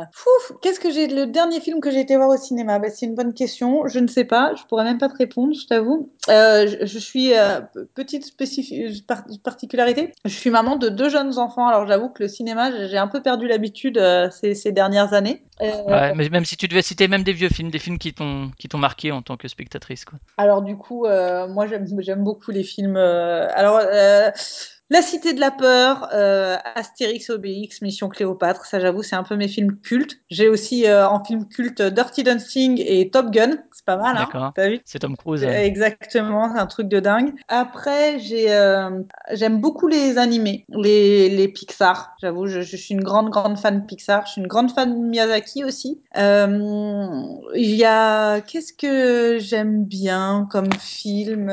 Ah tiens, la dernière série qui m'a bien marqué, c'est euh, Stranger Things. Euh, Ouais, cet été. Ouais, c'est tout sorti à cet fait. été. Ça, ça, ça, ça m'a bien, bien plu. Euh, alors après, euh, la série, la meilleure série de tous les temps, ça reste Friends. Ça, c'est, ça, c'est obligé. Euh, C'est plutôt Chandler, euh, Joey ou Ross? Ah, euh, bah, je crois que je suis plutôt Chandler, moi. D'accord. Ouais. Ok. Sur euh, tout ce qui est littérature et BD, euh, t'as pareil, euh, même question, hein, si tu devais en citer quelques-uns, des BD ou des bouquins qui t'ont marqué. Alors du coup, bah alors euh, là, BD c'est beaucoup plus facile parce que je- j'ai euh, une grande grande BD tech à la maison. Le dernier que j'ai lu là, j'ai fini avant-hier soir, qui m'a, j'ai pas réussi à, à arrêter de lire jusqu'à ce que la BD soit finie en fait, tellement ça m'a pris dedans. C'est le dernier Guy de Lille qui s'appelle S'enfuir. D'accord. ouais. Voilà, c'est euh, l'histoire euh, d'un mec qui bosse en humanitaire qui se fait enlever euh, dans les années euh, 97, je crois. Et voilà, et c'est l'histoire de ces quatre mois de captivité. C'est c'est vraiment passionnant. Ça, j'aime beaucoup. Guy de Lille, j'aime beaucoup. Boulet, j'aime beaucoup. On est des grands lecteurs de Boulet. J'aime beaucoup les Paul, toute la, toute la collection des Paul, Paul à la campagne, Paul au Québec, Paul. euh, comment il s'appelle l'auteur euh, euh, Ribiali? Parce que lui, alors ça, si vous connaissez pas, c'est c'est excellent. C'est un auteur euh, québécois, Michel Rabagliati. D'accord. Voilà. Et après, en littérature, euh, moi j'aime beaucoup Tonino Benakista. Euh, là, une des, euh, des auteurs que j'ai lu dernièrement aussi et qui m'a beaucoup plu, mais dont on entend pas mal parler, euh, c'est l'auteur de L'amie prodigieuse. Je sais pas si tu as entendu parler. Ça me dit rien. Non. Elena, comment est-ce qu'elle s'appelle? Elena Ferrante. D'accord. Pareil, une, une auteure italienne qui est mortelle. Et puis, bah, je crois que mon préféré de tous les temps, parce que j'ai lu et relu et re-relu, Daniel Pénac. Moi, je sais, c'est un peu un auteur, c'est un peu mon auteur fétiche, quoi. Voilà. D'accord. En jeu vidéo, est-ce que t'es joueuse? Est-ce que t'as été Ah joueuse? Jamais. Non, mais jamais. alors, en plus, euh, euh, je suis sûre que j'adorerais ça. Euh, mais du coup, non, là, je vais être, je, je vais, je, je crois que le seul, je pourrais te citer deux jeux. Le jeu que je jouais quand j'étais toute gamine sur la console de mon frère, qui était Alex Kidd. Ouais, bon, c'est une très belle référence, hein, Voilà. cela dit. Et puis Zelda, que j'ai joué euh, sur ma DS euh, il y a 5 ans. On m'a offert une DS à Noël et j'ai joué à Zelda. Voilà. D'accord. Encore une, une référence euh, qui ne laissera pas indifférent les, les joueurs. Euh, en, en musique, t'écoutes quoi Euh, T'as des artistes, des albums, Ouais, des... je suis très très chanson française, moi. D'accord. Donc, euh, quelques... euh, ouais, j'ai Carpath, Trio, JP Nataf, Brel, Brassens, Cabrel, Oh, Jean-Jacques Goldman. Ça aussi, c'est le meilleur de tous les temps, c'est. D'accord. Et voilà. Donc, non, ouais, je, je suis très très très chanson française. D'accord. Autre chose, un autre univers culturel que, que tu, dont tu veux parler, dont on n'a pas parlé Euh, que bah, tu fréquentes beaucoup, tout ce qui est, je sais pas si tu as des expos, des... ouais, Le théâtre, tu disais, ouais. ouais, ouais, du coup, euh, En tant que pratiquante euh, comédienne aussi, ça? Non, alors ça, ça Non, je pratique plus depuis, pouf, quelques dizaines d'années. Non, pas quelques dizaines, j'exagère, mais au moins 15 ans, on va dire que j'ai arrêté de pratiquer le théâtre.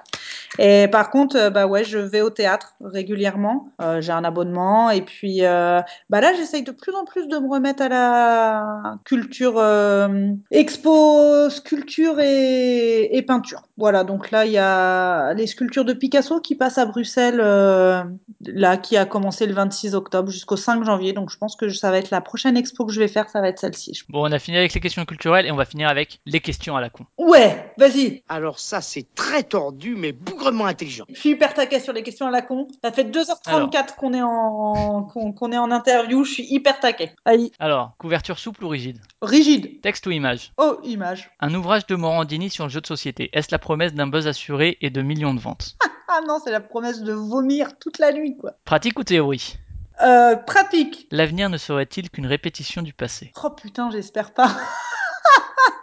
Et pour finir, que peut le livre Tout. Oh, le con Oh, le con Il est con, hein. Oh, Ok, bon, c'est la fin de cet épisode, à la croisée entre, le jeu de société et la littérature. On espère que ça vous a donné envie de prendre un, bon livre euh, avec le plaisir d'en tourner les pages, hein, ce, petit matériel qu'on retrouve pas forcément sur, euh, le numérique, hein, le fait de tourner une page. En attendant euh, ce Dilinx qui devrait donc bientôt arriver. Merci euh, Adèle pour ta participation. Avec plaisir. Merci Flavien pour on, l'invitation. on peut vous retrouver sur euh, ben, le site Dilinx, sur Ouais. Twitter aussi, sur euh, Facebook. Sur les réseaux sociaux, etc. Toujours. Ouais. Euh, pour écouter l'émission, alors les précédentes et puis les suivantes également, vous pouvez écouter en directement en streaming sur le site d'Artzone Chronicles. Vous pouvez aussi télécharger l'épisode. Euh, vous pouvez nous retrouver sur iTunes. Vous pouvez mettre des petites étoiles, c'est aide au référencement. Je le dis jamais assez, mais vous pouvez le faire avec un commentaire gentil ou méchant, peu importe, c'est comme vous voulez. Euh, sur Podcast Addict si vous avez des mobiles. Et euh, vous pouvez également nous retrouver aussi sur Twitter euh, avec Hardzone Webzine ou si vous vous intéressez que au podcast consacré aux jeux de société avec Flavien Playtime. Sur Facebook avec Hardzone Chronicles. Merci pour votre écoute et puis au mois prochain pour un prochain épisode. Salut Ciao